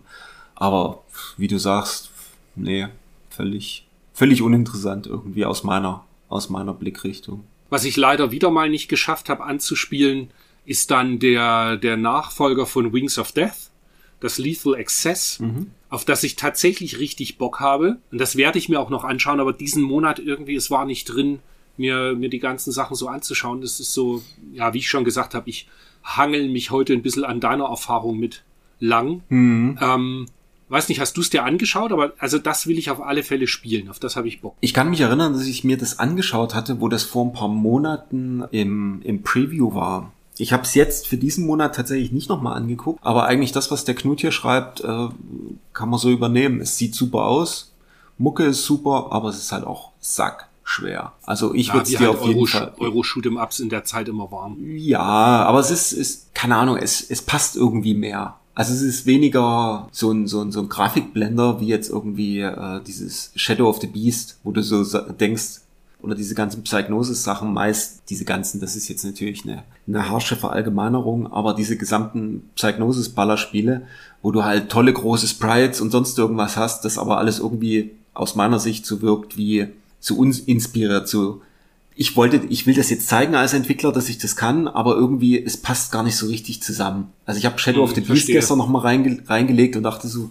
warum macht man das? Das ist alles irgendwie, es ist total abstrakt, was da kommt. Ich, vielleicht habe ich da auch nicht den, den kreativen Ansatz, das äh, zu verstehen, aber irgendwie sieht mir das immer so zusammengebastelt aus. Äh, mhm. Und hier ist es halt eher so, wie, man sieht es ja auch von dem Bild, so, so, so ein bisschen Dragon, wie heißt Dragon Saber und ähm, mhm. wie, Dragon Spirit. Dragon Spirit, sowas in der Richtung. So, mhm. Äh, es hat, es hat ein gutes, es passt gut zusammen finde ich auch bei Was ich irgendwie witzig finde, er schreibt im Wertungskasten, mhm. die fehlenden innovativen Neuerungen und der kernige Schwierigkeitsgrad mhm. lassen ein super Gesicht trotz technischer Qualitäten nicht zu. Mhm. Naja, ja. du musst ja kein super Gesicht geben, aber dann gib halt wenigstens ein sehr gut. Ja. Ja, ja und nicht klar. nur ein gut. Weil, also, ja, ich würde es wirklich gern mal spielen, um mir deine eigenen eine eigene Meinung nochmal zu bilden, aber es sieht so auf alle Fälle aus wie ein Titel, den ich mir anschauen mag. Also es ist nicht so schwer, dass man direkt keinen Bock mehr hat. Also es spielt sich okay, schon, cool. es spielt sich schon, schon, schon gut, wenn man da anfängt. Dann Double Dragon 3, Final Fight, The Godfather, Robocop 3, können wir eigentlich über alles drüber springen weil in Double Dragon 3 würde ich auf dem C64 äh, oder auf Heimcomputer allgemein nicht spielen wollen, ich hm. bin sowieso kein großer Fan von den Double Dragon Sachen. Es sind halt natürlich Klassiker, aber es gibt halt gerade mit Final Fight, finde ich halt bessere Brawler. Und Final Fight wiederum würde ich nicht auf dem Heimcomputer spielen, sondern nach Möglichkeit entweder eben auf äh, Mega CD oder Super Famicom oder eben den, den Port auf dem Mister. Was ich witzig finde, ähm, mhm. nur ein Wort zu Final Fight und Knuts Meinung da unten. Er schreibt als letztes, will ich prügeln, kann ich mir Golden Axe oder Pitfighter aus der Spielekiste.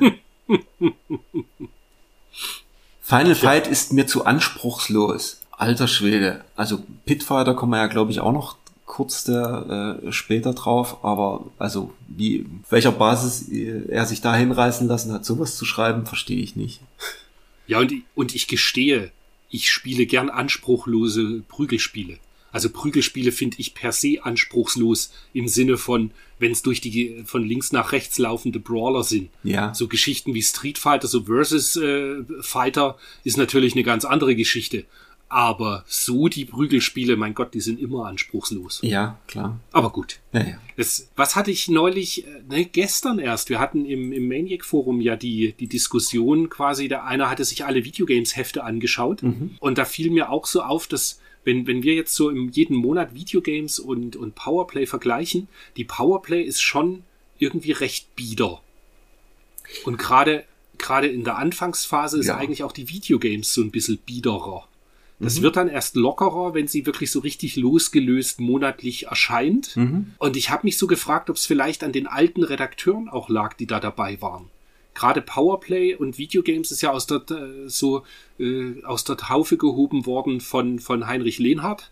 Boris. Ob das vielleicht mhm. bitte? Boris und und und Boris genau. Martin Gaksch. Ähm, ja. ja, ob ob das vielleicht so dieses die waren am Anfang war halt Videogames und Powerplay schon so ein bisschen jetzt im Nachhinein betrachtet, weißt du, so richtig so richtig locker sind die irgendwie nicht weiß nicht, immer so ein bisschen mit der Moralkeule. Es ist halt irgendwie, also ich sag mal so, aus der Sicht damals, du hast ja noch die ASM. Mhm. Und ich fand damals die ASM einfach over the top. Das war mir zu, das war mir zu, äh, wenn ich jetzt sage, unseriös. das war einfach irgendwie, keine Ahnung. Ich hatte da immer das Gefühl, okay, verarscht halt die Leute irgendwie. Das war irgendwie nicht, mhm. nicht, nicht ernst gemeint. Mhm. Also so war das für mich, wie vielleicht spießig, keine Ahnung. Die Powerplay hatte irgendwie immer mehr so dieses, da steht was Richtiges drin, da kann man auch äh, sagen, was die da schreiben, das hat Hand und Fuß und da kann ich mich auch ein bisschen nachrichten. Aber irgendwie hatte ich immer das Gefühl, das, was in der, in der Powerplay abgefeiert wird, ist meistens auch tatsächlich gut. Wiederum mhm. in der ASM ja wurden teilweise Sachen abgefeiert, wo ich auch gedacht habe, hä, was, warum? Also ich, okay, ja. Also ja, du hast natürlich recht. Ich meine, jetzt mit 30 Jahren äh, Abstand äh, klingt das alles ein bisschen unlustig und äh, ja, aber es war damals. Aber halt ich will so. ja, will ja nicht wissen, was, wenn, wenn ich mir anschauen würde, was ich vor 30 Jahren so gemacht habe, hm. ob ich das heute noch witzig finden würde. Man weiß es nicht. Das auch so, genau. naja, dann, dann schauen wir zum Hudson Hawk. Ich weiß nicht, ob du ihn angespielt hast. Ich ja. habe ihn mir nur ganz kurz auf dem Gameboy angeschaut und fand ihn voll den Schrott. Also der hat mir mhm. überhaupt nicht gefallen.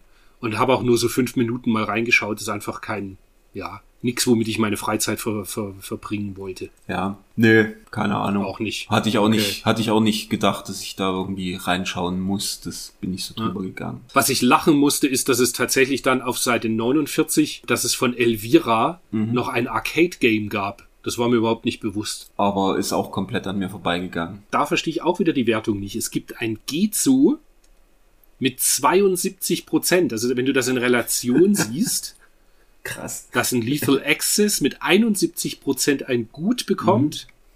Äh, egal. Ich will eigentlich das Wertungsfass Genau. ja gar nicht aufmachen, aber Nee. manche Sachen ist dann so ein bisschen komisch. Also das, es kriegt vom, vom Bewertenden eigentlich nur ein G zu und wird dann trotzdem extrem gut bewertet. Also 72 Prozent seiner Zeit war schon so ein, zumindest lohnt es sich dafür, eine Leerdiskette mal frei zu machen, um sich mal anzuschauen.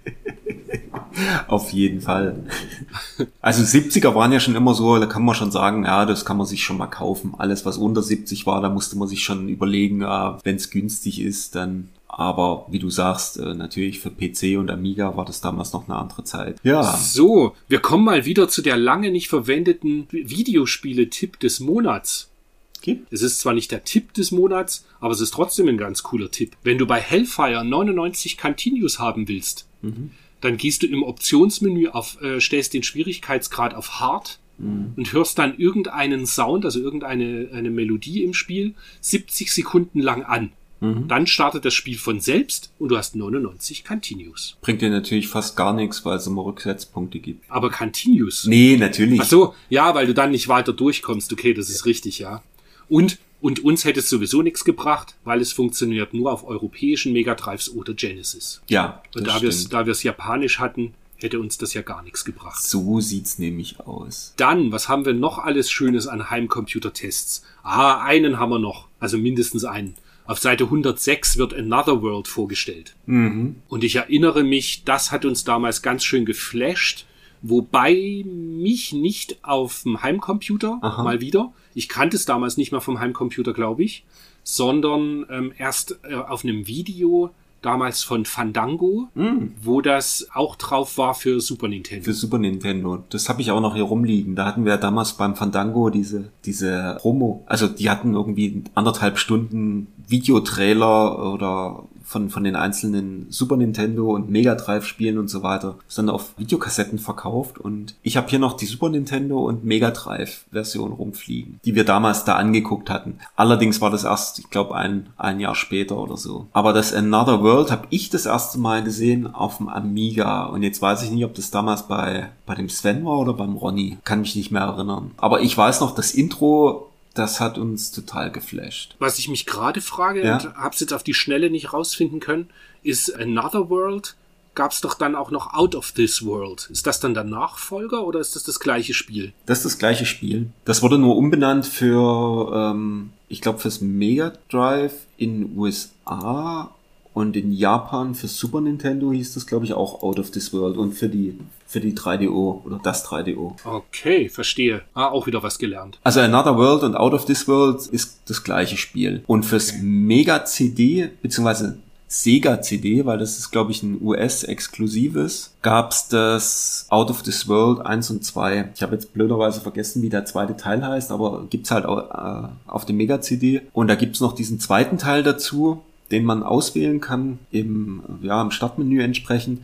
Und der ist, soweit ich weiß, exklusiv für das Sega CD. Den gab's glaube ich, sonst nirgends. Ach, cool. Und dann später kam ja noch, wie hieß das? Future Nee, äh, Flashback. Flashback, richtig. Das ja, was ja sensationell ausgeschaut hat. Das sah natürlich auch sensationell aus, das natürlich ein bisschen jünger war, war natürlich die Grafik auch noch deutlich besser. Aber die Animation war, war ja, war ja mega cool. Und die war aber auch schon bei Another World war das halt super. Da waren halt die Polygone noch etwas, wie sagt man, etwas, äh, ja, Ja, wenig Polygone halt. sehr viereckig. Ich erinnere mich da immer an den ersten oder war es der zweite Level, wo du dann in so einem Käfig aufwachst und dann zoomt es so an den Kopf ran von dem Protagonisten und dann öffnet der seine Augen und das sieht halt aus wie so eine Ladeklappe. Es ist einfach nur so, ein- so, so ein Viereck ist, so eine viereckige Fläche, die einfach irgendwie nach oben geht. Das, das kann ich mich dran erinnern, dass das irgendwie sehr albern aussah. Aber insgesamt war das Intro mit diesem, wo der da mit diesem äh, Sportwagen ankommt, vor seinem Haus dort anhält mit quietschenden Reifen, dann aussteigt. Natürlich alles Low Police, aber das gab's damals noch nicht. Also das, ich weiß nicht, wie oft ich dieses Intro angeguckt habe. Das war so cool. Ja, die Atmosphäre hat halt einfach gestimmt. Mega. Das ist natürlich dann Ja. ganz cool, ja. Aber natürlich das Spiel selber. Du hast es ja wahrscheinlich auch immer mal wieder gespielt. Richtig konnte halt nix. Es ist ein Trial and Error ohne Ende. Also du stirbst tausend Tode. Es gibt ein Passwortsystem, glaube ich, wo du dann halt äh, nicht immer wieder von vorne anfangen kannst, aber schon um den ersten Level zu schaffen. Du hast auch keinerlei Anhaltspunkte wirklich, wie, wie das richtig gehen soll. Also du musst dich wirklich dort langhangeln und alles ausprobieren und sprichwörtlich tausend Tode sterben, bis du dort weiterkommst. Und das war mir dann irgendwann zu blöd. Aber grafisch, meiner Meinung nach, Knaller. Und auch von der Atmosphäre, wie du sagst, super gut. Das Spiel an sich ist mir viel zu schwer. Also total frustig. Ich finde die 48 jetzt im Nachhinein doch vielleicht ein bisschen zu arg. Ja, gerade weil es eben vom Style her. Ja, wobei, ich meine, die 48 steht halt einfach, wie viel Spaß Ja, das stimmt Spiel. natürlich schon. Und da es halt keinen Spaß macht. Ja, ich meine, er schreibt, ich frage mich, wofür die zwei Jahre Entwicklungszeit gebraucht worden sind. Ich meine, hm, ja, Naja, ich denke, allein um so eine Grafik-Engine irgendwie auf die Beine zu stellen. ja, naja, weil der Michael Hengster so sein letzter Satz, warum haben die so lange gebraucht? Ich meine, also das war damals wirklich geil und neu und sah super aus. Aber gut. Ja. Komischerweise ist es auch so ein Spiel, was ich äh, tatsächlich in zig Vari also in ein paar Varianten hier rumfliegen habe. Ich habe das für das Out of this World japanische Super Famicom Modul, fürs 3DO, fürs Mega Drive habe ich es glaube ich auch noch. Und schaut, das ist so das, wovon ich jetzt ein bisschen wegkommen möchte. Mhm. Ich versuche gerade wirklich nur noch Spiele in der Sammlung zu behalten, wo ich auch denke, dass ich sie unbedingt haben will und gut finde. Ja. Das ist so gerade so ein bisschen mein Ansatz. Ja. Mal schauen, wie lange ich das durchhalte. Aber jetzt fällt es mir gerade noch ein, auf dem Sega CD hieß das Heart of the Alien. Stimmt, da klingelt was. Richtig, Mensch. Und das habe ich, das habe ich auch noch. Das weiß ich noch, wie ich das damals in USA, da kam das, da kam das Internet gerade so ein bisschen auf und äh, die Bestellerei in den USA fing an. Da habe ich irgendwann mal so einen ganzen Haufen Sega-CD-Spiele neu und eingeschweißt für 10 Dollar das Stück gekauft und da war das auch mit dabei. Ja. Sehr cool. Seitdem steht es ja auch schön im Schrank. Natürlich geöffnet und mal reingeguckt, aber nicht groß weitergespielt. Naja. Am Übrigen, weil du gerade sagst, dass da kam das Internet gerade auf. Jetzt nutzen wir nur das Internet schon irgendwie fast 25 Jahre und ich habe wieder was Neues gelernt. Das war mir wahrscheinlich Leute, die sehr japanophil unterwegs sind, werden jetzt die Hände über den Kopf schlagen, und sagen, das wusste der nicht. Du, es gibt tatsächlich von Mandarake, also weißt schon, die Läden, die, die wir echt gerne mochten in Japan, die zwar ein bisschen teurer Schön, sind, aber teuer. eben wahnsinnig gute Qualität haben an, an Retro-Spielen. Die haben einen Online-Shop Ach was. der auch nach Europa liefert. Okay. Völlig irre. Und das ist mir irgendwie vor, weiß gar nicht, vor einer Woche oder zwei habe ich das durch Zufall irgendwie nur gesehen. Ich nutze da die ganze Zeit irgendwelche Proxys und nur, äh, um, um auf japanischen Auktionsseiten äh, irgendwie einkaufen zu können. Und dann gibt's tatsächlich Mandarake, wo du dann, klar, viele Sachen sind absurd teuer. Ja. Aber manchmal hast du ja dann doch irgendwie ein Spiel, wo du dann denkst, jetzt auch schon egal. Jetzt gibst du halt das Geld aus und dann, dann gönnst du dir mal. Ah, okay. Naja, das nur am Rande. Wusste ich auch nicht, aber bei den japanischen Shops, da habe ich eh, muss ich ehrlich sein, gar nicht groß nachgeguckt bisher. Da bist du, da bist du viel weiter. Ich bin ja noch bei Amazon.com. Äh, J, Co, Ko, J, P. Japan. und was, und was die nicht haben, das gibt's nicht. Genau. Das ist ganz einfach. Hast du bei den Heimcomputern noch was, was du unbedingt loswerden möchtest? äh, nö. Dann würde ich sagen, wir lesen noch eine schöne Power-Gurke, und zwar den Test zu Carver auf dem Amiga, was mit unglaublichen 16% davon kam, einer Grafikwertung von 12% und einen Sound von 18%. Also, hört mal gut zu. Carver, barbarischer Schüttelfrost. Ein furchtbarer Zauberer klaut die Sonne, sperrt sie in sein Schlösschen und braucht ab jetzt kein Brennholz mehr zu sammeln. Ihr schlüpft in die Rolle eines starken, aber doofen Barbaren, der ähnliches im Sinn hat und sich die Sonne schnappen will. Ihr lauft eine dunkle, scrollende Landschaft entlang, die durch absolut grässliche Grafik besticht und furchtbar animierte Futzelpopel-Monsterchen auf den Plan ruft. Um den Griff zum Reset-Knöpfchen etwas zu verzögern, gibt's sogar Waffen. Die Masse an unfairen Stellen frustriert den Spieler nicht im geringsten. Man setzt lediglich ein mitleidiges Gesicht auf. Arme Programmierer. Dieses Programm kann heutzutage nicht mal als PD, also Public Domain, Software bestehen. Eine Unverschämtheit. Da hat der gute Knut mal richtig Spaß gehabt. Da hat er mal so richtig vom Leder gezogen. Sehr schön. Genau. Fand ich gut, wollte ich erwähnt haben. Und eine 16% Gurke kann man schon immer mal einstreuen. Auf jeden Fall. Und dann finden wir uns auch schon, ich würde sagen, so Sachen wie diese, diese Compilation Corner, wo halt mehrere Spiele in einer Box besprochen werden. Das können wir eigentlich alles weglassen. Äh, na, ach so, genau, Compilation Corner oder Scenery Corner? Wo, wo bist denn du gerade? Ach stimmt, Scenery Corner gab's ja Weil auch. den Scenery Corner, das fand ich, da bin ich so drüber gestolpert und dachte so, das ist eigentlich ganz cool. Das sind ja quasi die äh, Download-Contents der damaligen Zeit. Nur, dass du da nochmal richtig nochmal richtig latzen musstest und sie meistens heutzutage ja eher äh, günstiger sind. Es ist ja eigentlich nichts anderes, ne? Schon abgefahren, gell? Da konntest du für die P-38 Lightning, für den Flieger, Aha. den du dann bei Secret Weapons of the Luftwaffe verwenden konntest, durftest du direkt mal 70 Mark für ausgeben. Alter. Das ist schon cool. Und sie, sie sagen empfehlenswert, ne? Ich sag mal so, heutzutage kaufst du dir für den Microsoft Flight Simulator, kaufst dir Flughäfen, irgendwelche Modelle von irgendwelchen äh, Flugzeugen genauso und bezahlst halt dann dafür. Ja. Und besonders krass ist natürlich, ähm, ach nee, Special Operations für Wing Commander 2. Gut, das ist ein ganz normaler Standardzusatz. Aber für Wing Commander 2 gab es ja damals auch noch das Speech Package, wo dann tatsächlich die ganzen oder sehr viele Zwischensequenzen nochmal mit extra Speech unterlegt waren. Und da wollten sie ja auch nochmal irgendwie 50 Mark haben oder sowas. Das ist schon, also ich meine, das geht dann schon in die Richtung wie heutzutage so Avatar-Bildchen und so Schmu, der für ein, zwei Euro ver vercheckert wird und eigentlich völlig sinnlos ist. Ja, wobei eine schöne Sprachausgabe bei Wing Commander schon fast sinnvoller ist. Ja, klar. Aber 50 Mark ist halt auch eine Ansage. Ja. Da finde ich dann schon wieder das, eine Datendiskette für Oh No More Lemmings, finde ich dann schon wieder cool, weil sie, glaube ich, auch einfach 100 neue Level brachte. Ja, da du Genau, halt wieder ist es an euch in 100 neuen Leveln die Lemminge vor drohenden Vernichtung zu bewahren. Ja. Aber viel mehr habe ich da eigentlich nicht so Nö. beizutragen.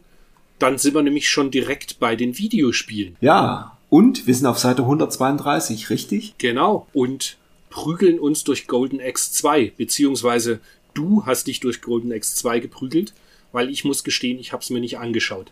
Meine mich aber zu erinnern, dass es sehr ähnlich einfach wie der erste Teil war. Ja, es gibt unterm Strich, ist es halt immer noch, man läuft von links nach rechts und verprügelt die Gegner. Man hat wieder die Auswahl zwischen drei Leuten, Zwerg, die Amazone und normaler Muskelmann. Und da kommt jetzt die ultimative Frage, welchen Charakter hast denn du da immer genommen? Ich spiele immer mit der Amazone. Ah, lustig. Okay. Ich immer mit dem Zwerg. Echt? Ja, den, Ja. Den, den Zwerg nehme ich auch manchmal. Der, der Muskelmann ist mir irgendwie immer zu, weiß ich nicht, ist mir nix. Nee, ich, ich mochte immer den Zwerg mit seiner riesen Axt, Ja. die er da immer reingedroschen hat überall. Fand ich gut.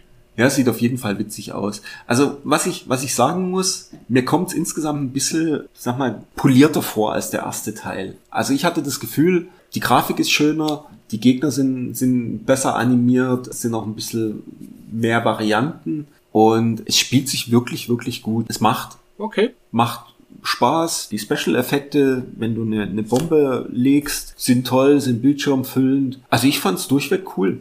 Also ja, man kann sagen, es ist das gleiche wie Golden X1 in dem Sinne, aber gut, es ist halt ein Brawler. Du läufst von links nach rechts und verklopst die Leute. Ja, und die Grafik und der Sound muss halt passen und dann hat man schon seinen Spaß. Genau. Und das fand ich insgesamt, ich fand's schon besser als den ersten Teil. Okay, So, cool. so vom, vom, vom generellen Gefühl her.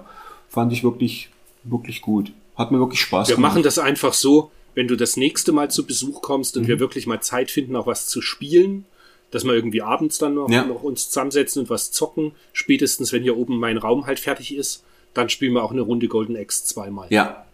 Also es ist Bevor wirklich, wir immer wieder die gleichen Sachen rauskommen. Genau, es ist wirklich cool und ich bin immer noch verärgert über den Trader, der mir damals für Golden X2 äh, japanisch, ich mach's hier erst in Deutschland auf und es ist ein Golden X1 Modul drin. Ah, verdammt!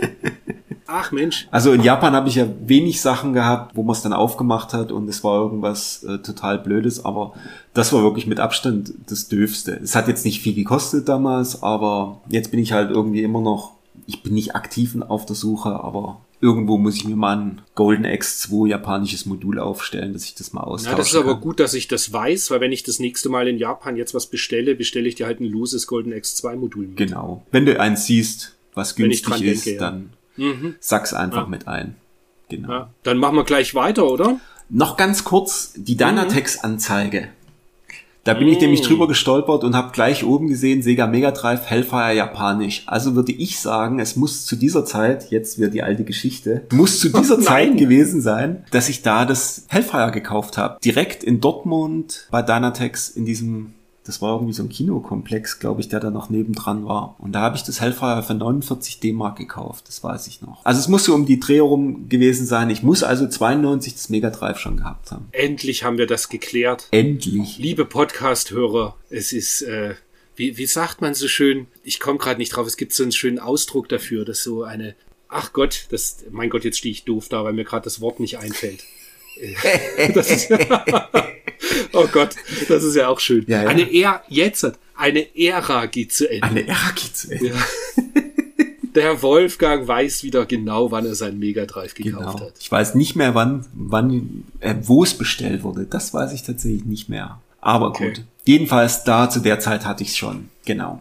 Was du damals nicht gekauft hast, weil das habe ich erst viel später irgendwie dann mal zu Gesicht bekommen, Mhm. ist das Troubleshooter. Was ja auch als Battlemania in Japan bekannt ist. Mhm. Und nachdem sie es jetzt hier Troubleshooter nennen, weiß gar nicht, taucht er auf, das in US heißt es US ja heißt es Troubleshooter, genau. Genau, aber gab's das so zeitnah auch in den USA? Ich muss ganz ehrlich sein, ich weiß es nicht. Ich weiß auch nicht, ob Vic Tokai, hat, das- haben die das auch in, in Japan rausgebracht oder war das jemand anderes? Da habe ich mich jetzt natürlich schlecht vorbereitet. Ich hatte das Troubleshooter damals, glaube 95 oder sowas, hatte ich das irgendwo mal, ich glaube, irgendein Flohmarkthändler in Essen auf dem Flohmarkt, der hat mir dann seine gesamte, seine gesamten Reste für schmales Geld überlassen und ich glaube, da war ein Troubleshooter US mit dabei. Das habe ich damals gespielt, aber ich bin da nicht reingekommen.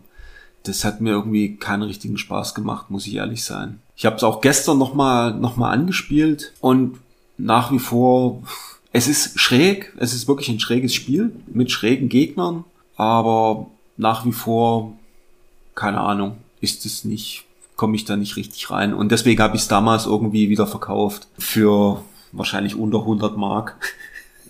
Das Witzige ist, ich bin davon ausgegangen, als ich das jetzt angespielt habe, Mhm. dass du mir jetzt im Podcast sagen wirst, ob ich nicht ganz sauber ticke und das ist so ein super Spiel und ich verkenne komplett äh, die Genialität des Titels. Nein. Aber ich find's auch überhaupt nicht gut. Also mir macht's einfach keinen richtigen Spaß. Ich weiß nicht. Also der erste Endgegner war irgendwie lustig und witzig und hm, aber irgendwie hat mich das nicht angesprochen. Und auch der zweite Teil, den gab's ja dann nur in Japan, das Daiginjo. Man verzeiht mir meine wahrscheinlich schlechte japanische Aussprache. Das habe ich damals in Japan mal gekauft, irgendwie Anfang der 2000er für keine Ahnung 12.000 Yen, also ultra viel Geld wie ich damals dachte, aber ich wusste ja, dass es schon schon recht teuer war und habe das zweite gespielt und es hat mir halt auch nicht gefallen. Deswegen habe ich das dann auch natürlich viel zu günstig weiter veräußert und habe das nicht mehr in der Sammlung. Aber ist jetzt auch nicht ist nicht wirklich schlimm. Wollte gerade sagen, finde ich tatsächlich nicht schlimm, muss man nicht in der Sammlung haben. Hm. Es ist einfach, ich persönlich find's wirklich nicht gut. Und der zweite ist ja absurd teuer einfach. Ja, ja. Deswegen kann man den dann auch durchaus mal verkaufen, wenn man ihn halt nicht gut findet. Das ist der letzte, habe ich jetzt äh, geschaut bei, bei eBay 600 mal. Euro den- oder sowas, ne? Richtig, mehr sogar. Ich hatte den in Beobachtung Ja. und ich glaube, das war irgendwas dann 800 Euro oder was. Also es ist, Das ist schon absurd, extrem. absurd. Bei mir waren es dann halt damals, ich glaube 150 Euro oder 200 Euro, wo ich das verkauft habe. Das ist ewig her, aber gut. Naja, ich weiß noch, also gerade der erste Teil, der war ja auch regelmäßig in, als Battlemania, also die Japan-Version, bei mir im Laden im Sortiment. Und der war immer so im Verkauf 100, 150 Euro, Ja. je nach Zustand, so in dem Dreh. Ja. Aber um die Frage abschließend zu klären, Mhm. also das ist sowohl in den USA als auch in Japan von Vic Tokai rausgekommen und hatte eben im Startbildschirm tatsächlich US-Troubleshooter drinstehen. Deshalb gehe ich davon aus, dass sie die US-Version getestet haben. Ja. Was mir sich gerade nicht so richtig erschließt, es steht bei uns in der Datenbank, dass das 1991 in den USA rauskam. Oh. Und das kann ich irgendwie nicht so ganz glauben. Ich glaube, da ist irgendwo ein Fehler, weil die japanische Version kommt dann erst im März 92, was ja jetzt irgendwie zu dem Test wieder passen würde. Ja. Aber man, man weiß es nicht genau. Da muss ich vielleicht noch mal ein bisschen schauen. Gibt ja die, die hier die Sega Retro Datenbank. Mal sehen, was die schreiben. Da muss ich später mal schauen und das gegebenenfalls noch korrigieren. Ja. Dann hast du wahrscheinlich zu Rolling Thunder 2 was zu sagen, oder? Ähm, ich hätte noch zur Winter Challenge was zu sagen. Oh, das hatten wir jetzt schon so. Hat man das schon? Okay, dann sage ich nichts. Naja, wir hatten es halt für Heimcomputer und Ja, für stimmt. PC und dass es auf dem Mega Drive ruckeliger ist. Alles klar. Dann habe ich schon alles erzählt dazu. Weg damit. Ja. Dann, genau, Rolling Thunder 2. Rolling Thunder 2, schöne Musik, stylische Grafik, schön äh, animierte Sprites, macht Laune. Mehr. Gibt ja auch einen, gibt auch einen dritten Teil, Es gibt, richtig? der ist glaube ich US-exklusiv, den hatte ich aber auch noch nicht original mal. Das Rolling Thunder 2 ist ja auch PAL rausgekommen. Stimmt, mit einem schönen Cover. Ja. Also so insgesamt, äh, ja, schönes Hüpf-Baller-Game.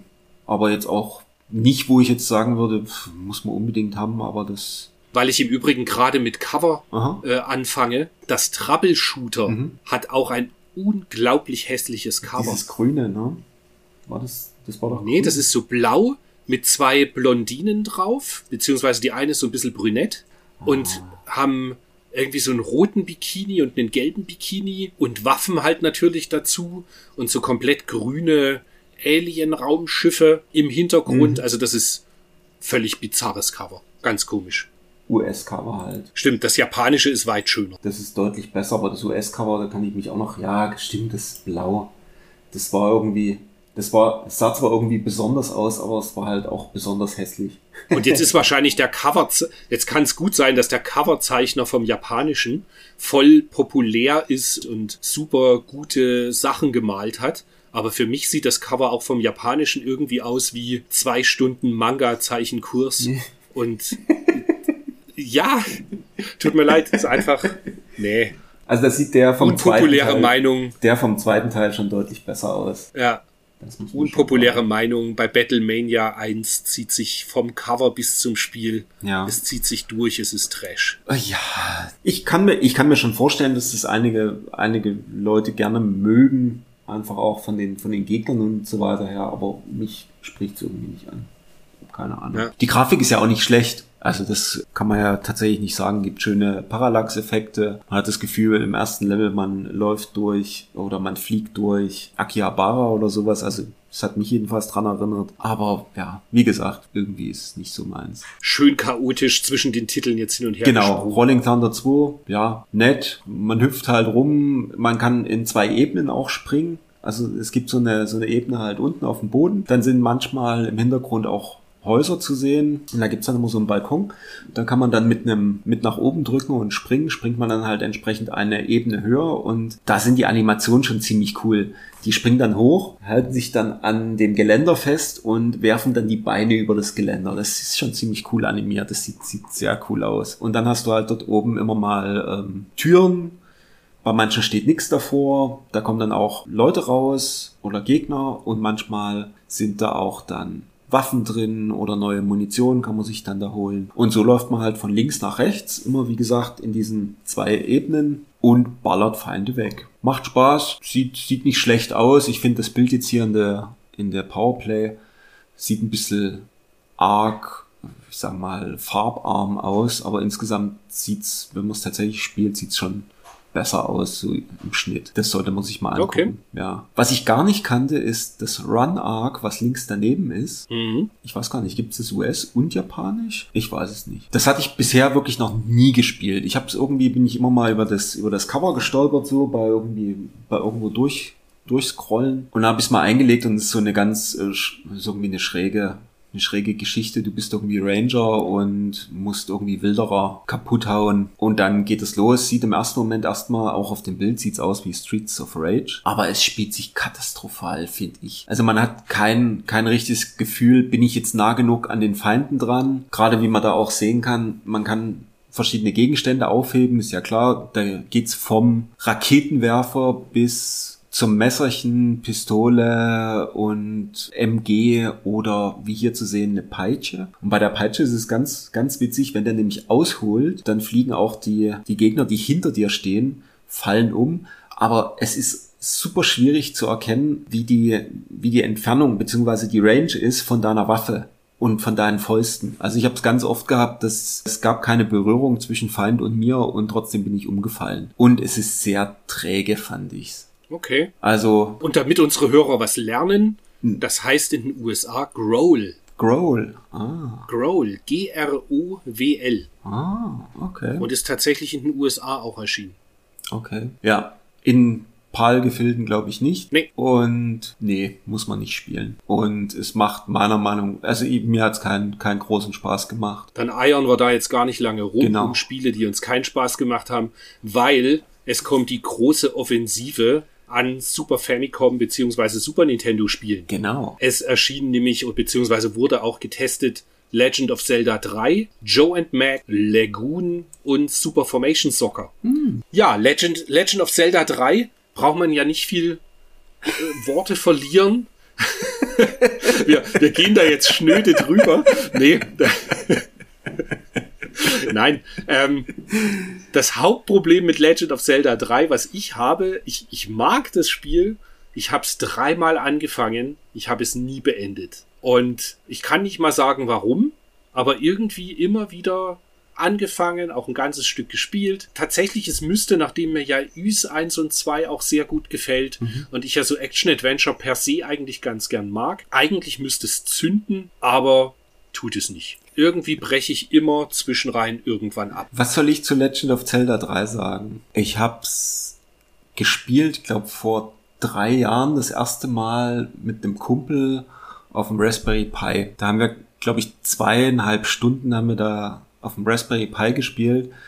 Und das war das erste Mal, dass ich das länger als zehn Minuten gespielt habe, wenn ich mich recht entsinne. Okay. Es war natürlich cool, wie du sagst. Eigentlich ist es ein, ein cooles Spiel, aber ich habe jetzt keinen keinen Nerv mehr irgendwie oder es ist so wie bei dir irgendwie. Ich komme da irgendwie nicht mehr nicht nicht dran, mich da wirklich wieder hinzusetzen und das ernsthaft zu spielen. Keine Ahnung warum. Obwohl ich Ys Origins auf der Xbox durchgespielt habe vor zwei Jahren. Mhm. Das hat mich irgendwie sofort sofort gebockt und da bin ich hängen geblieben, aber bei dem Zelda keine Ahnung. Aber ich glaube, ich mache das jetzt einfach. Ich werde mich jetzt, bevor ich abends immer wieder, wenn ich was spiele, irgendwie immer wieder den gleichen Kram spiele, setze ich mich dann jetzt doch noch mal hin und schaue mir Zelda noch mal an.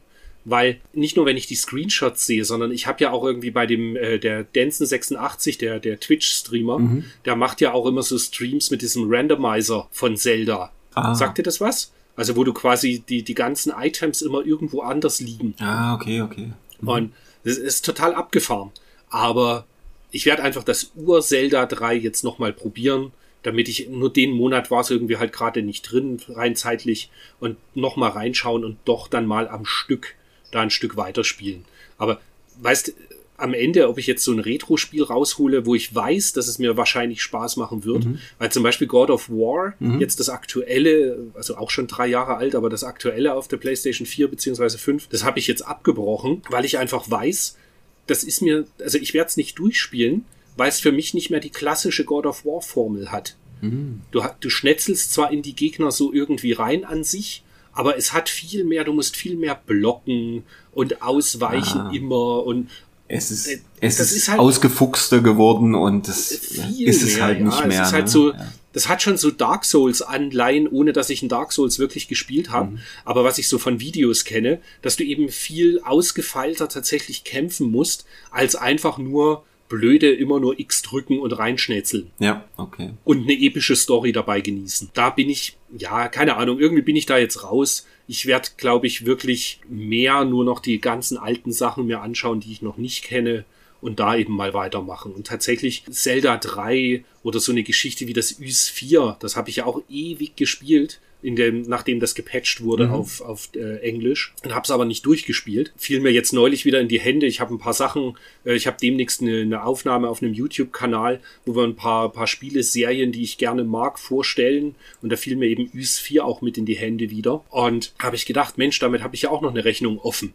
Und genau so geht's mir auch eben mit Zelda 3. Das wird irgendwann jetzt doch nochmal angegangen. Genau, setz dich hin, spiel das mal. Man kann ja auch speichern. Richtig. Und der Witz ist ja, ich weiß ja, dass es sehr gut ist. Mhm. Und ich weiß auch, dass es wirklich in, in die Gamer Vita gehört, dass man das mal durchgespielt haben sollte. Aber irgendwie, ja, naja, man nehme es uns nicht übel. Was nicht so schlimm ist, dass ich es mir nie angeschaut habe, ist Lagoon. Das hast du, glaube ich, mal ganz kurz eingeschaltet. Ich habe es eingeschaltet und habe dann gedacht, oh, Rollenspiel, da habe ich jetzt keinen Nerv. ja, dann springen wir da auch ganz schnell drüber genau. und reden über und reden über Spiele, Joe die dann Mac. viel mehr genau, die dann viel mehr unserem äh, unserer Spielbarkeit zuträglich sind. Einfach mit einer Keule gegenseitig anderen auf die Mütze hauen. Joe und Mac.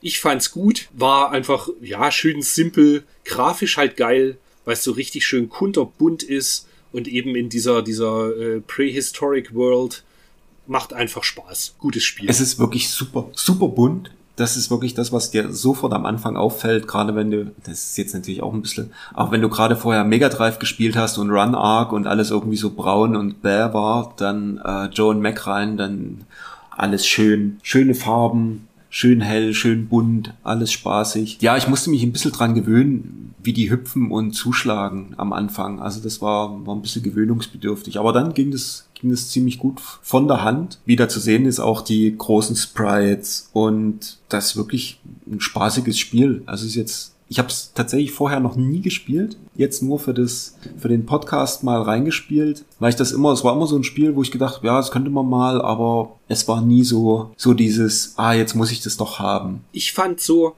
das Joint Mac, also das habe ich ja nicht damals direkt, aber mhm. irgendwas so dann halt zwei, drei Jahre später äh, mal geliehen gehabt von irgendjemanden und gespielt. Und das fühlte sich so an, wie auch Final Fight oder eben Super Contra. Das fühlte sich an wie Spielhalle zu Hause. Mhm. Einfach weil es so krass bunt und unglaublich geiler Sound auch und so, ja, das war irgendwie schwer in Worte zu fassen, so, weil es, es hat jetzt, es ist überhaupt nicht die Liga von einem Super Contra mhm. beispielsweise. Nee. Null.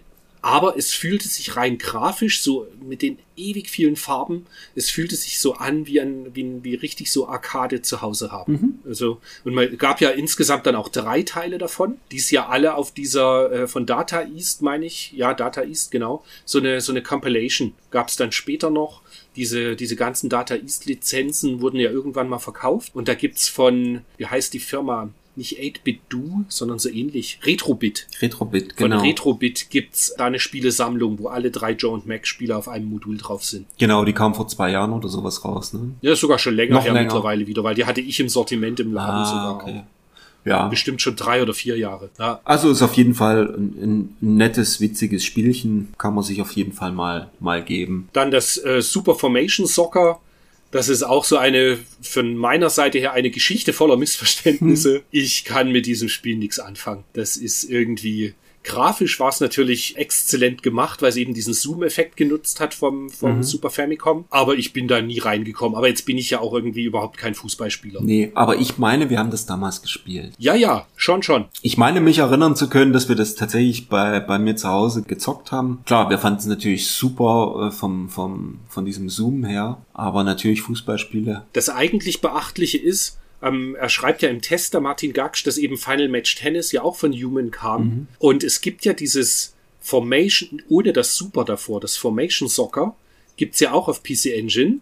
Mhm. Und das sieht, äh, hat auch schon diesen, also jetzt nicht unbedingt so einen guten Zoom-Effekt, aber das hat auch schon so ein, so ein bisschen so eine, so eine gekippte Darstellung, wenn ich mich richtig entsinne. Ah, möglich. Das ist schon ganz abgefahren mhm, gewesen. Mhm. Dann kommen wir zu den kürzeren Tests, oder? Ja, nur ganz kurz. Okay, über John Madden 92 würde ich jetzt nicht groß reden. Ist halt einfach der Anfang ich glaube, das war dann der Anfang der jährlichen Updates bei Electronic Arts Sportspielen. Ich glaube, das ging ja. mit dem John Madden, mit dem John Madden und EA-Hockey dann entsprechend weiter NHL. Ich glaub, Wo einfach immer nur der, der Kader geändert wurde, oder? Genau, Kader geändert, ein paar, ähm, ja, ein bisschen poliert hier und da oder und ansonsten dasselbe Spiel wieder rausgehauen und Vollpreis verlangen.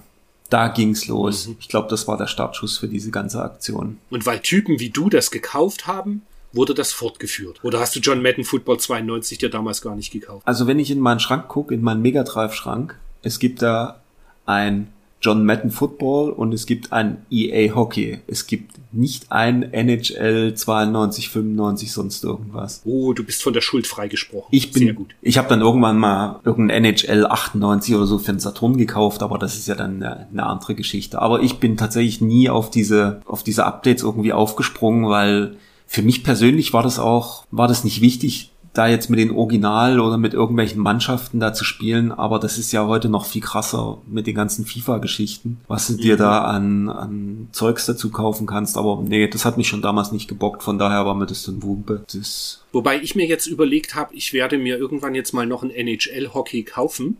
Mhm. Oder Nee, das heißt nur NHL mittlerweile, gell? Also irgendwie ein NHL 21 oder so, irgendeins, was eben gerade ganz, ganz günstig verramscht wird. Mhm. Weil das kann man dann schon mal in wirklich so fast aktueller, also ja, fast aktueller Grafik, kann man sowas schon mal zu Hause haben, um es mal gegeneinander zu spielen. Ja, absolut. Auch das wird dann eben was, wenn, wenn du mal zu Besuch bist und dann können wir nämlich das mal dem Test unterziehen, ob einfach das original ursprüngliche EA Hockey auf Mega Drive mehr Spaß macht als einfach die aktuellen fast schon Simulationen. Das können wir auf jeden Fall mal machen. Ich glaube im Game Pass war das NHL 19 war glaube ich mal drin und das habe ich immer runtergeladen, habe mal ein bisschen reingespielt vor keine Ahnung, zwei Jahren oder so. Und das war eigentlich ganz nett, aber das ist halt was, was man auch zu zweit spielen sollte, glaube ich. Mhm. Kann man auf jeden Fall mal ja, machen. Ja, nee, ja, und viel, viel spannender ist dann allings der Test von äh, Thunder Spirits.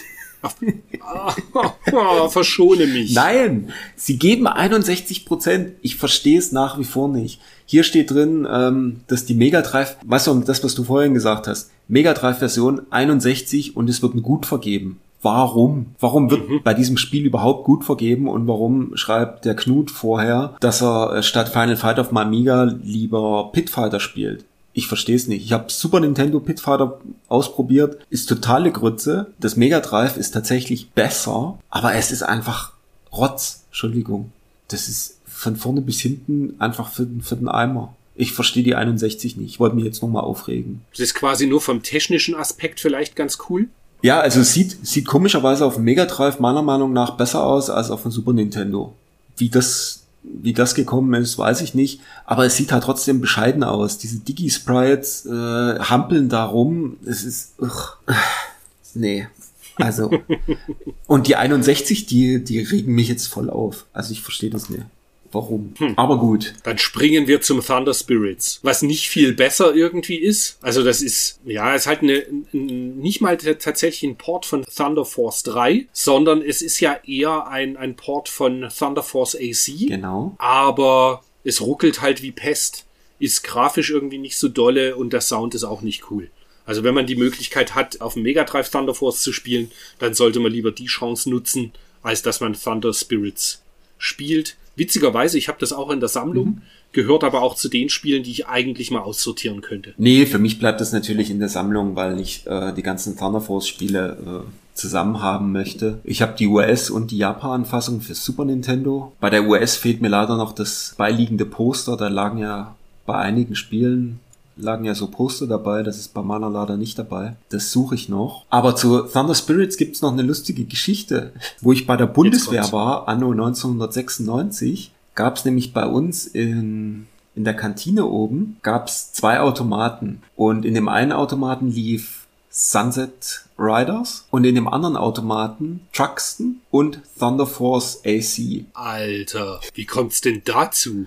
Wie cool ist denn das? Keine Ahnung. Es war halt damals so. Und ich dachte so, oh cool, dann kann ich das Thunder Spirit oder das Thunder Force AC ja mal ein bisschen spielen. Das war ja, wie gesagt, 96, war ja ein paar Jahre, nachdem das schon, nachdem ich schon mal auf dem Super Famicom gespielt hatte. Der Automat sieht halt eher aus wie das äh, Super Famicom, oder ist, weil der, das Super Famicom ist ja eine, eine Umsetzung vom Automaten.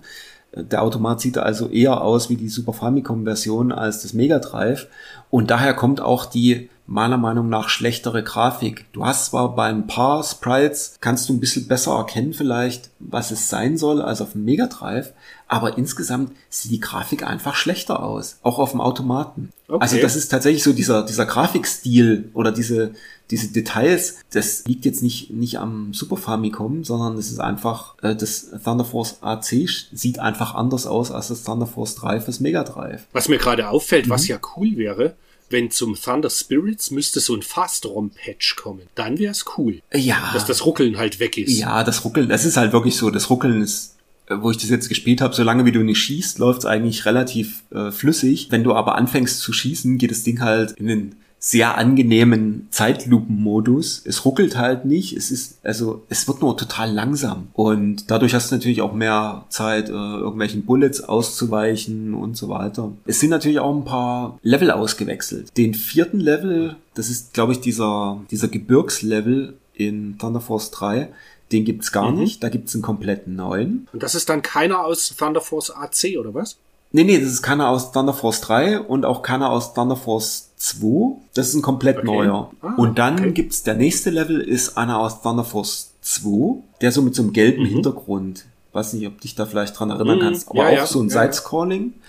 Und dann der nächste Level wiederum, da gibt's doch auf dem Mega Drive, gibt's doch auch dieses, ich sag mal, R-Type ähnliche Raumschiff, um das du rumfliegst. Mhm. Und das ist bei Thunder Spirits komplett sieht es anders aus und ist auch viel kürzer. Da ist nur der Endgegner ähnlich wie beim Mega Drive, aber der Rest ist komplett anders. Also das Schiff sieht auch komplett anders aus als das auf dem Mega Drive. Das äh, ist echt abgefahren. Also rein Interesse halber kann man sich das schon mal angucken, aber wenn man das äh, Thunder Force AC mal spielen will, dann lieber entweder natürlich den, den Automaten über MAME oder über das Saturn Thunder Force Gold Pack 2. Da ist es neben Das wollte ich gerade sagen, 4 das ist drauf. ja auf Gold Pack 2 Genau. mit dabei, genau. Und- das ist natürlich dann die beste Version wahrscheinlich, Korrekt. wenn man keinen Zugriff auf die Platine hat. Genau, genau so ist es. Cool. Aber insgesamt, ähm, um jetzt hier nochmal auf das Thunder Spirits fürs Super Famicom zurückzukommen, ja,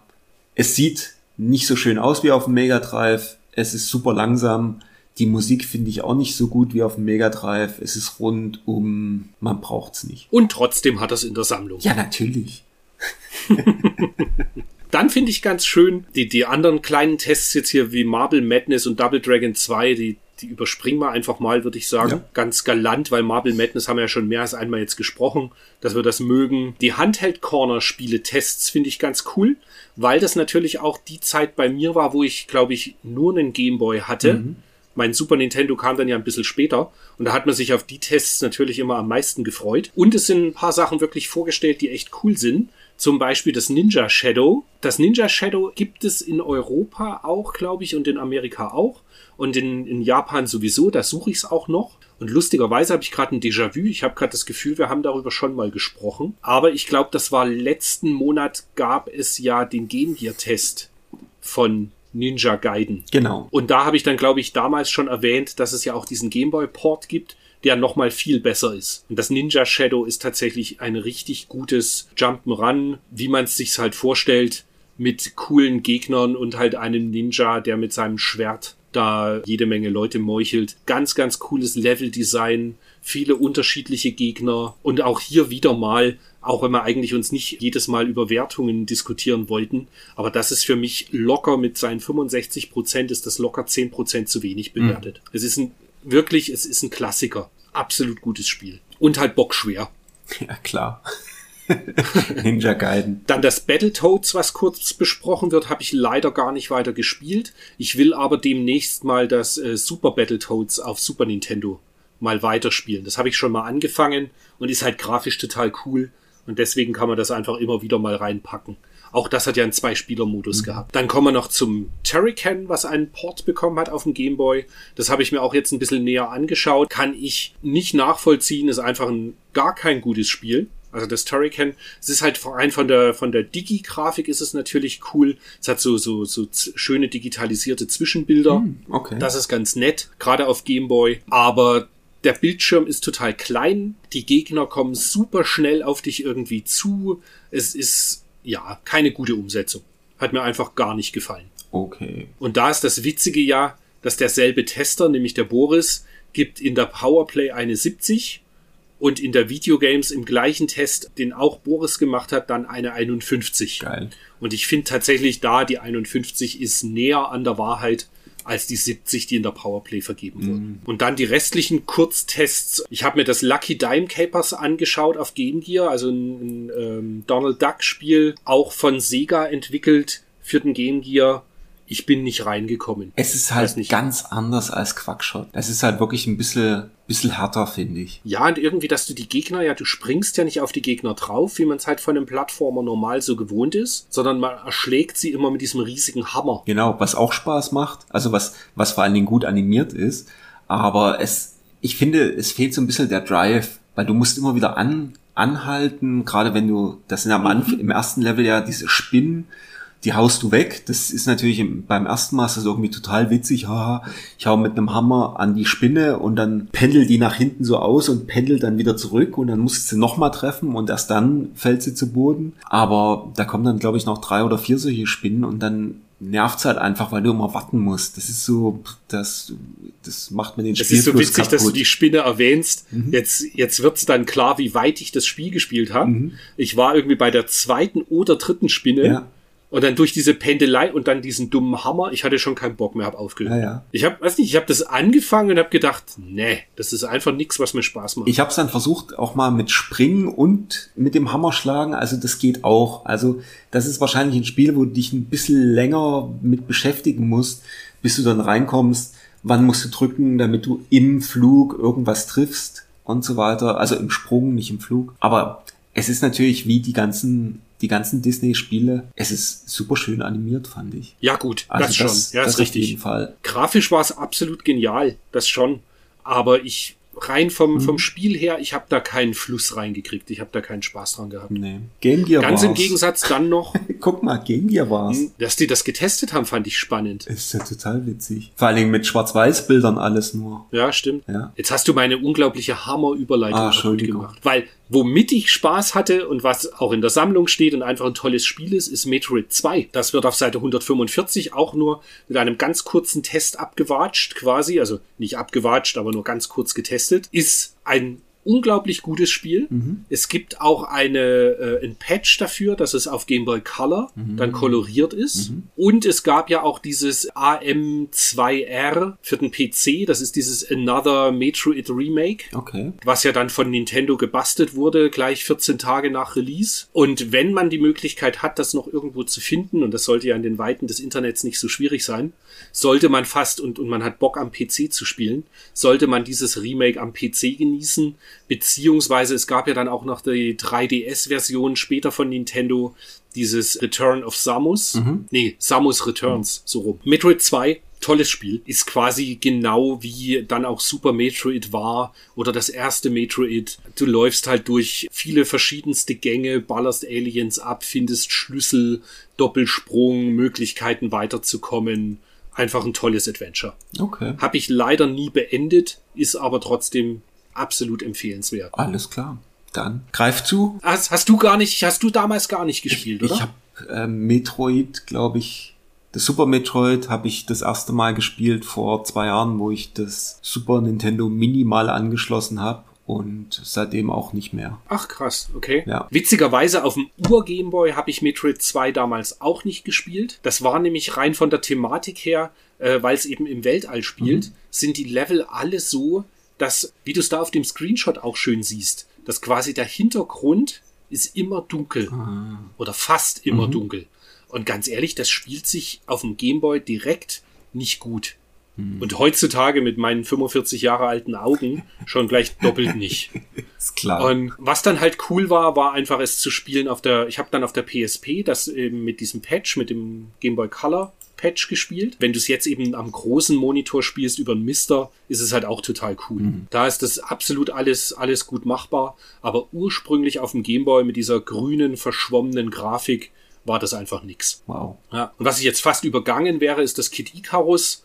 Da habe ich jetzt nur reingespielt. Witzigerweise, das habe ich sogar auch in der Sammlung stehen für den Gameboy, aber habe das nie so sonderlich weit gespielt. Wobei ich durchaus anerkennen muss, dass es halt ein schöner Plattformer ist. Aber ich bin prinzipiell einfach nie in dieses Kid Icarus Franchise so reingekommen. Hm. Nee, habe ich auch nie Auch auf dem gespielt. NES nicht. Ja. Man sieht wieder mal Nintendo und ich, das war irgendwie nie die größte Leidenschaft. Ja, war bei mir immer anders. Aber jetzt kommen wir noch, normalerweise reden wir ja nie über, über die Filme und, und was da an sonstigen Medien halt besprochen wird. Aber dieses Mal sind zwei so heftige Klassiker, die besprochen werden, dass wir da ganz kurz zumindest reinkippen können. Und zwar erschien als Kaufkassette Aliens, also der zweite Teil von Alien, Mhm. und es erschien der zweite Teil von Stirb langsam, nämlich der zweite Teil Stirb langsam 2. Ja.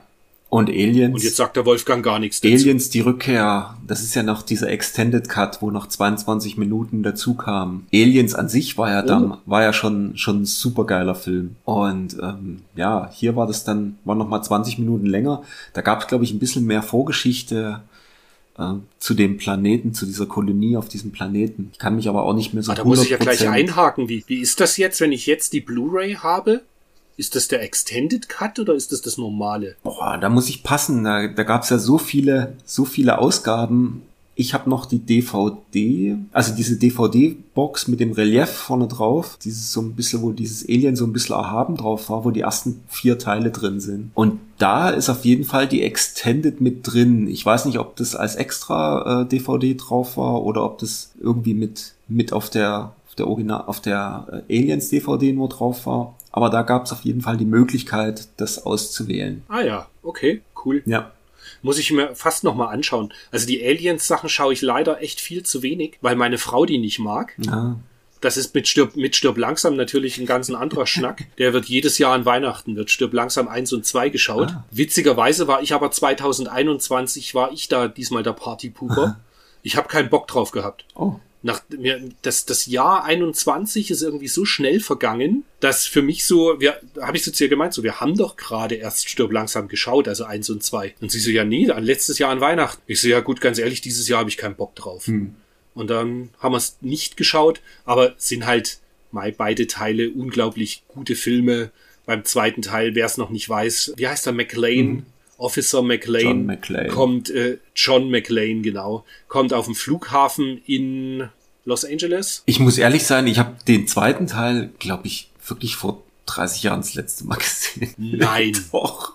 Ach, wie krass. Den ersten Teil habe ich natürlich schon zigmal, weil er ständig irgendwo lief in der Zeit. Aber ich glaube, den zweiten Teil habe ich damals, damals auf VHS gesehen und vielleicht noch einmal im Fernsehen. Aber das ist kein Ritual bei mir, muss ich echt sagen. Das Lustige ist, den, den zweiten Teil weiß ich, das erste Mal habe ich den gesehen mit deinem Bruder. Ja, das kann ich mir Mit deinem vorstellen. Bruder, ich sehe uns noch vor der, der, ihr hatte da diesen, was hatte das, 68 Zentimeter Bildröhre oder Ja, so? diesen oder 63 viereckigen? Stereofernseher, ne?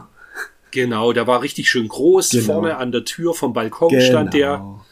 Und da haben wir gehockt und ich weiß nicht, ob du dabei warst, aber dein Bruder Ja, auf alle Fälle. ja. Das war so, das ist auch so die Zeit gewesen, da hatte ich an sich auch ältere Freunde. Weil, naja, ich, keine Ahnung, da warst du quasi, das war so ein bisschen eine Zeit, da warst du der, der kleine Bruder. Ja. Weißt du, wie Ja, ich ja.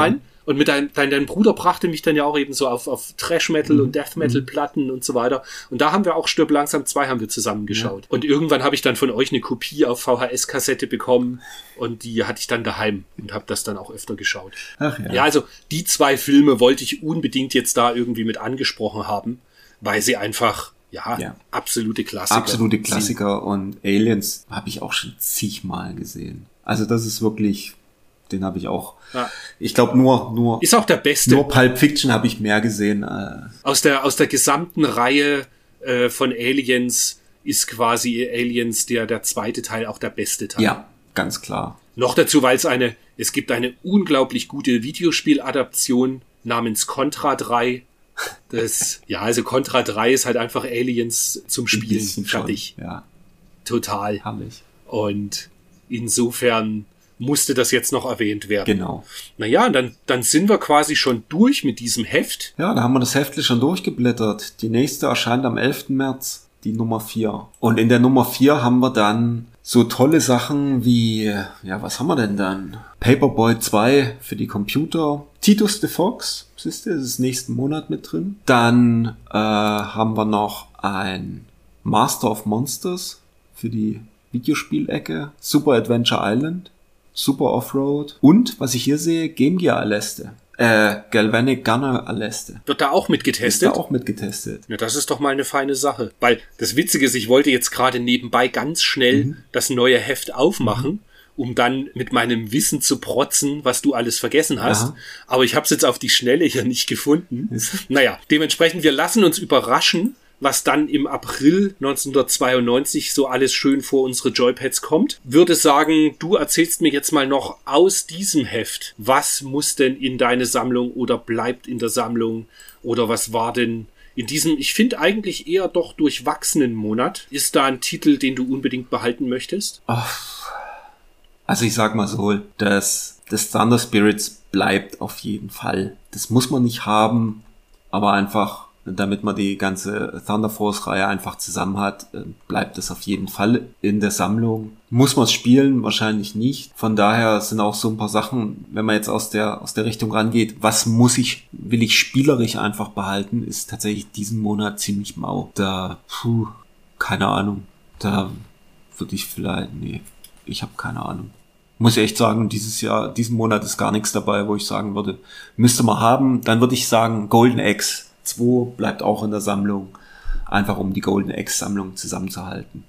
Beziehungsweise ja, das, das Modul kommt noch, schön. das Modul kommt demnächst Richtig. noch und dann sind, ist die, äh, ist die Golden X Trilogie japanisch zumindestens im Schrank und dann ist auch gut. Na, bei mir ist es wie gewohnt auch quasi aufgesplittet. Ich werde auf alle Fälle Legend of Zelda noch spielen. Also rein spielerisch ist das ein Spiel, aber ich würde es mir nicht in die Sammlung stellen wollen. Irgendwie, nee, das muss nicht so unbedingt sein. Thunder Spirits habe ich in der Sammlung, das kommt aber tatsächlich diesmal dann umgekehrt, die ganze hm. Geschichte, das kommt weg, hm. weil das brauche ich eigentlich nicht, wenn ich ganz ehrlich bin. Aber was ich damit querfinanzieren werde, weil ich glaube, dass äh, Thunder Spirits in gutem Zustand ist gar nicht so super günstig. Ja. Also so 40, mal, 50, so 60 Euro irgendwas ja. die Dreh. Ich wollte gerade sagen, ja. so, so 50, 60, 70 Euro werde ich dafür schon bekommen. Was ich aber immer noch suche, und das suche ich auch jetzt schon länger und in einem guten Zustand ist das aber recht teuer und taucht gar nicht so oft auf, ist das Ninja Shadow. Hm. Für den Gameboy. Hm. Und das werde ich mir auf alle Fälle noch in die Sammlung stellen. Metroid 2 habe ich in der Sammlung stehen, japanisch. Das brauche ich also auch nicht mehr. Aber das Ninja Shadow hätte ich wirklich noch gern einfach zum Liebhaben und schön finden. Na klar. Und das ist ja am Ende in unserem Hobby irgendwie das Wichtigste. Genau. Dass man Spaß an dem ganzen Kram hat. Ab und an, im Moment habe ich öfter mal halt wirklich so, dass, dass ich es hinterfrage, ob das Spiel jetzt so gut ist, dass ich es wirklich irgendwie noch äh, in der Sammlung stehen haben will. Und dementsprechend kommen da einfach ein paar Sachen weg. Aber das Ninja Shadow kann man sich schon noch mal dazustellen. Das ist nicht nur gut genug, sondern einfach wirklich ein schönes Spiel, was wir haben. Und ich sag mal so, wenn man vor seiner Sammlung steht und sich dran ergötzen kann und dann nicht über irgendwelche Sachen stolpert, wo man sagt, oh, das macht mir jetzt hier die, den ganzen Anblick kaputt und ich kann das dann nicht mehr richtig genießen, dann ist alles gut. Ich will einfach beim, um das also zum Abschluss zu bringen, ich will einfach in meiner Sammlung oder andersrum, ich will vor der Sammlung in dem Regal mhm. nur noch reinschauen, wenn das dann aufgeräumt ist, hier eben, wenn das Dach gemacht ist, dass ich reinschaue und mir denke, ja, das ist für mich wirklich ein Hit und mit dem verbinde ich was. Mhm. Und ich will es nicht mehr nur drinstehen haben, weil ich sagen kann, ah, das ist besonders selten oder besonders teuer. Davon will ich halt weg. Ja. Weißt du, ich habe ein paar Titel in der Sammlung einfach nur stehen, wo ich weiß, die sind halt einfach teuer oder waren mal teuer in der Anschaffung auch. Und wenn ich damit aber dann nichts verbinde und das irgendwie nicht so mir denke, ach komm, jetzt hast du eine Viertelstunde Zeit, jetzt ziehst du es aus dem Regal und spielst es mal mhm. wieder, dann kann es auch quasi weg. Das ist so gerade mein Ansatz, den ich da habe. Okay. Also kann man das nachvollziehen, dass ich das Thunder Force Spirit, äh, Thunder Spirits einfach drin behalte, weil immer wenn ich das sehe, muss ich auch an meine Bundeswehrzeit denken. Und wie ich Thunder Force AC am Automaten gezockt habe. Dann kann es ja eigentlich weg, so großer Fan wie ich von der Bundeswehr bin. ja, bei dir auf jeden Fall. Na gut, in diesem Sinne, Bleibt uns gewogen. Vielen Dank wieder fürs Zuhören. Ist ja doch wieder mal ein ganz entspannter Schnack geworden. Ja. Wie gewohnt. Freut mich immer, dass wir uns da so ein bisschen austauschen und da jedes Mal im Monat ein paar Stunden Zeit finden. Ja. Ja, lasst uns eure Meinung wissen zu den Spielen, die wir besprochen haben. Gern im Blogbeitrag. Folgt uns wie gewohnt auf Facebook, Instagram, Twitter, TikTok noch nicht. Das wird, glaube ich, auch niemals kommen. Und in diesem Sinne, der letzte Satz gehört dem Wolfgang. Ich sag schon mal Tschüss. Einen schönen März und wir sehen uns im April. Und das ist kein Scherz. Oi, oi, oi, oi, oi. Ich sehe einen Schnitt kommen. also, bis dahin. Ciao, ciao. Tschüss. Ciao.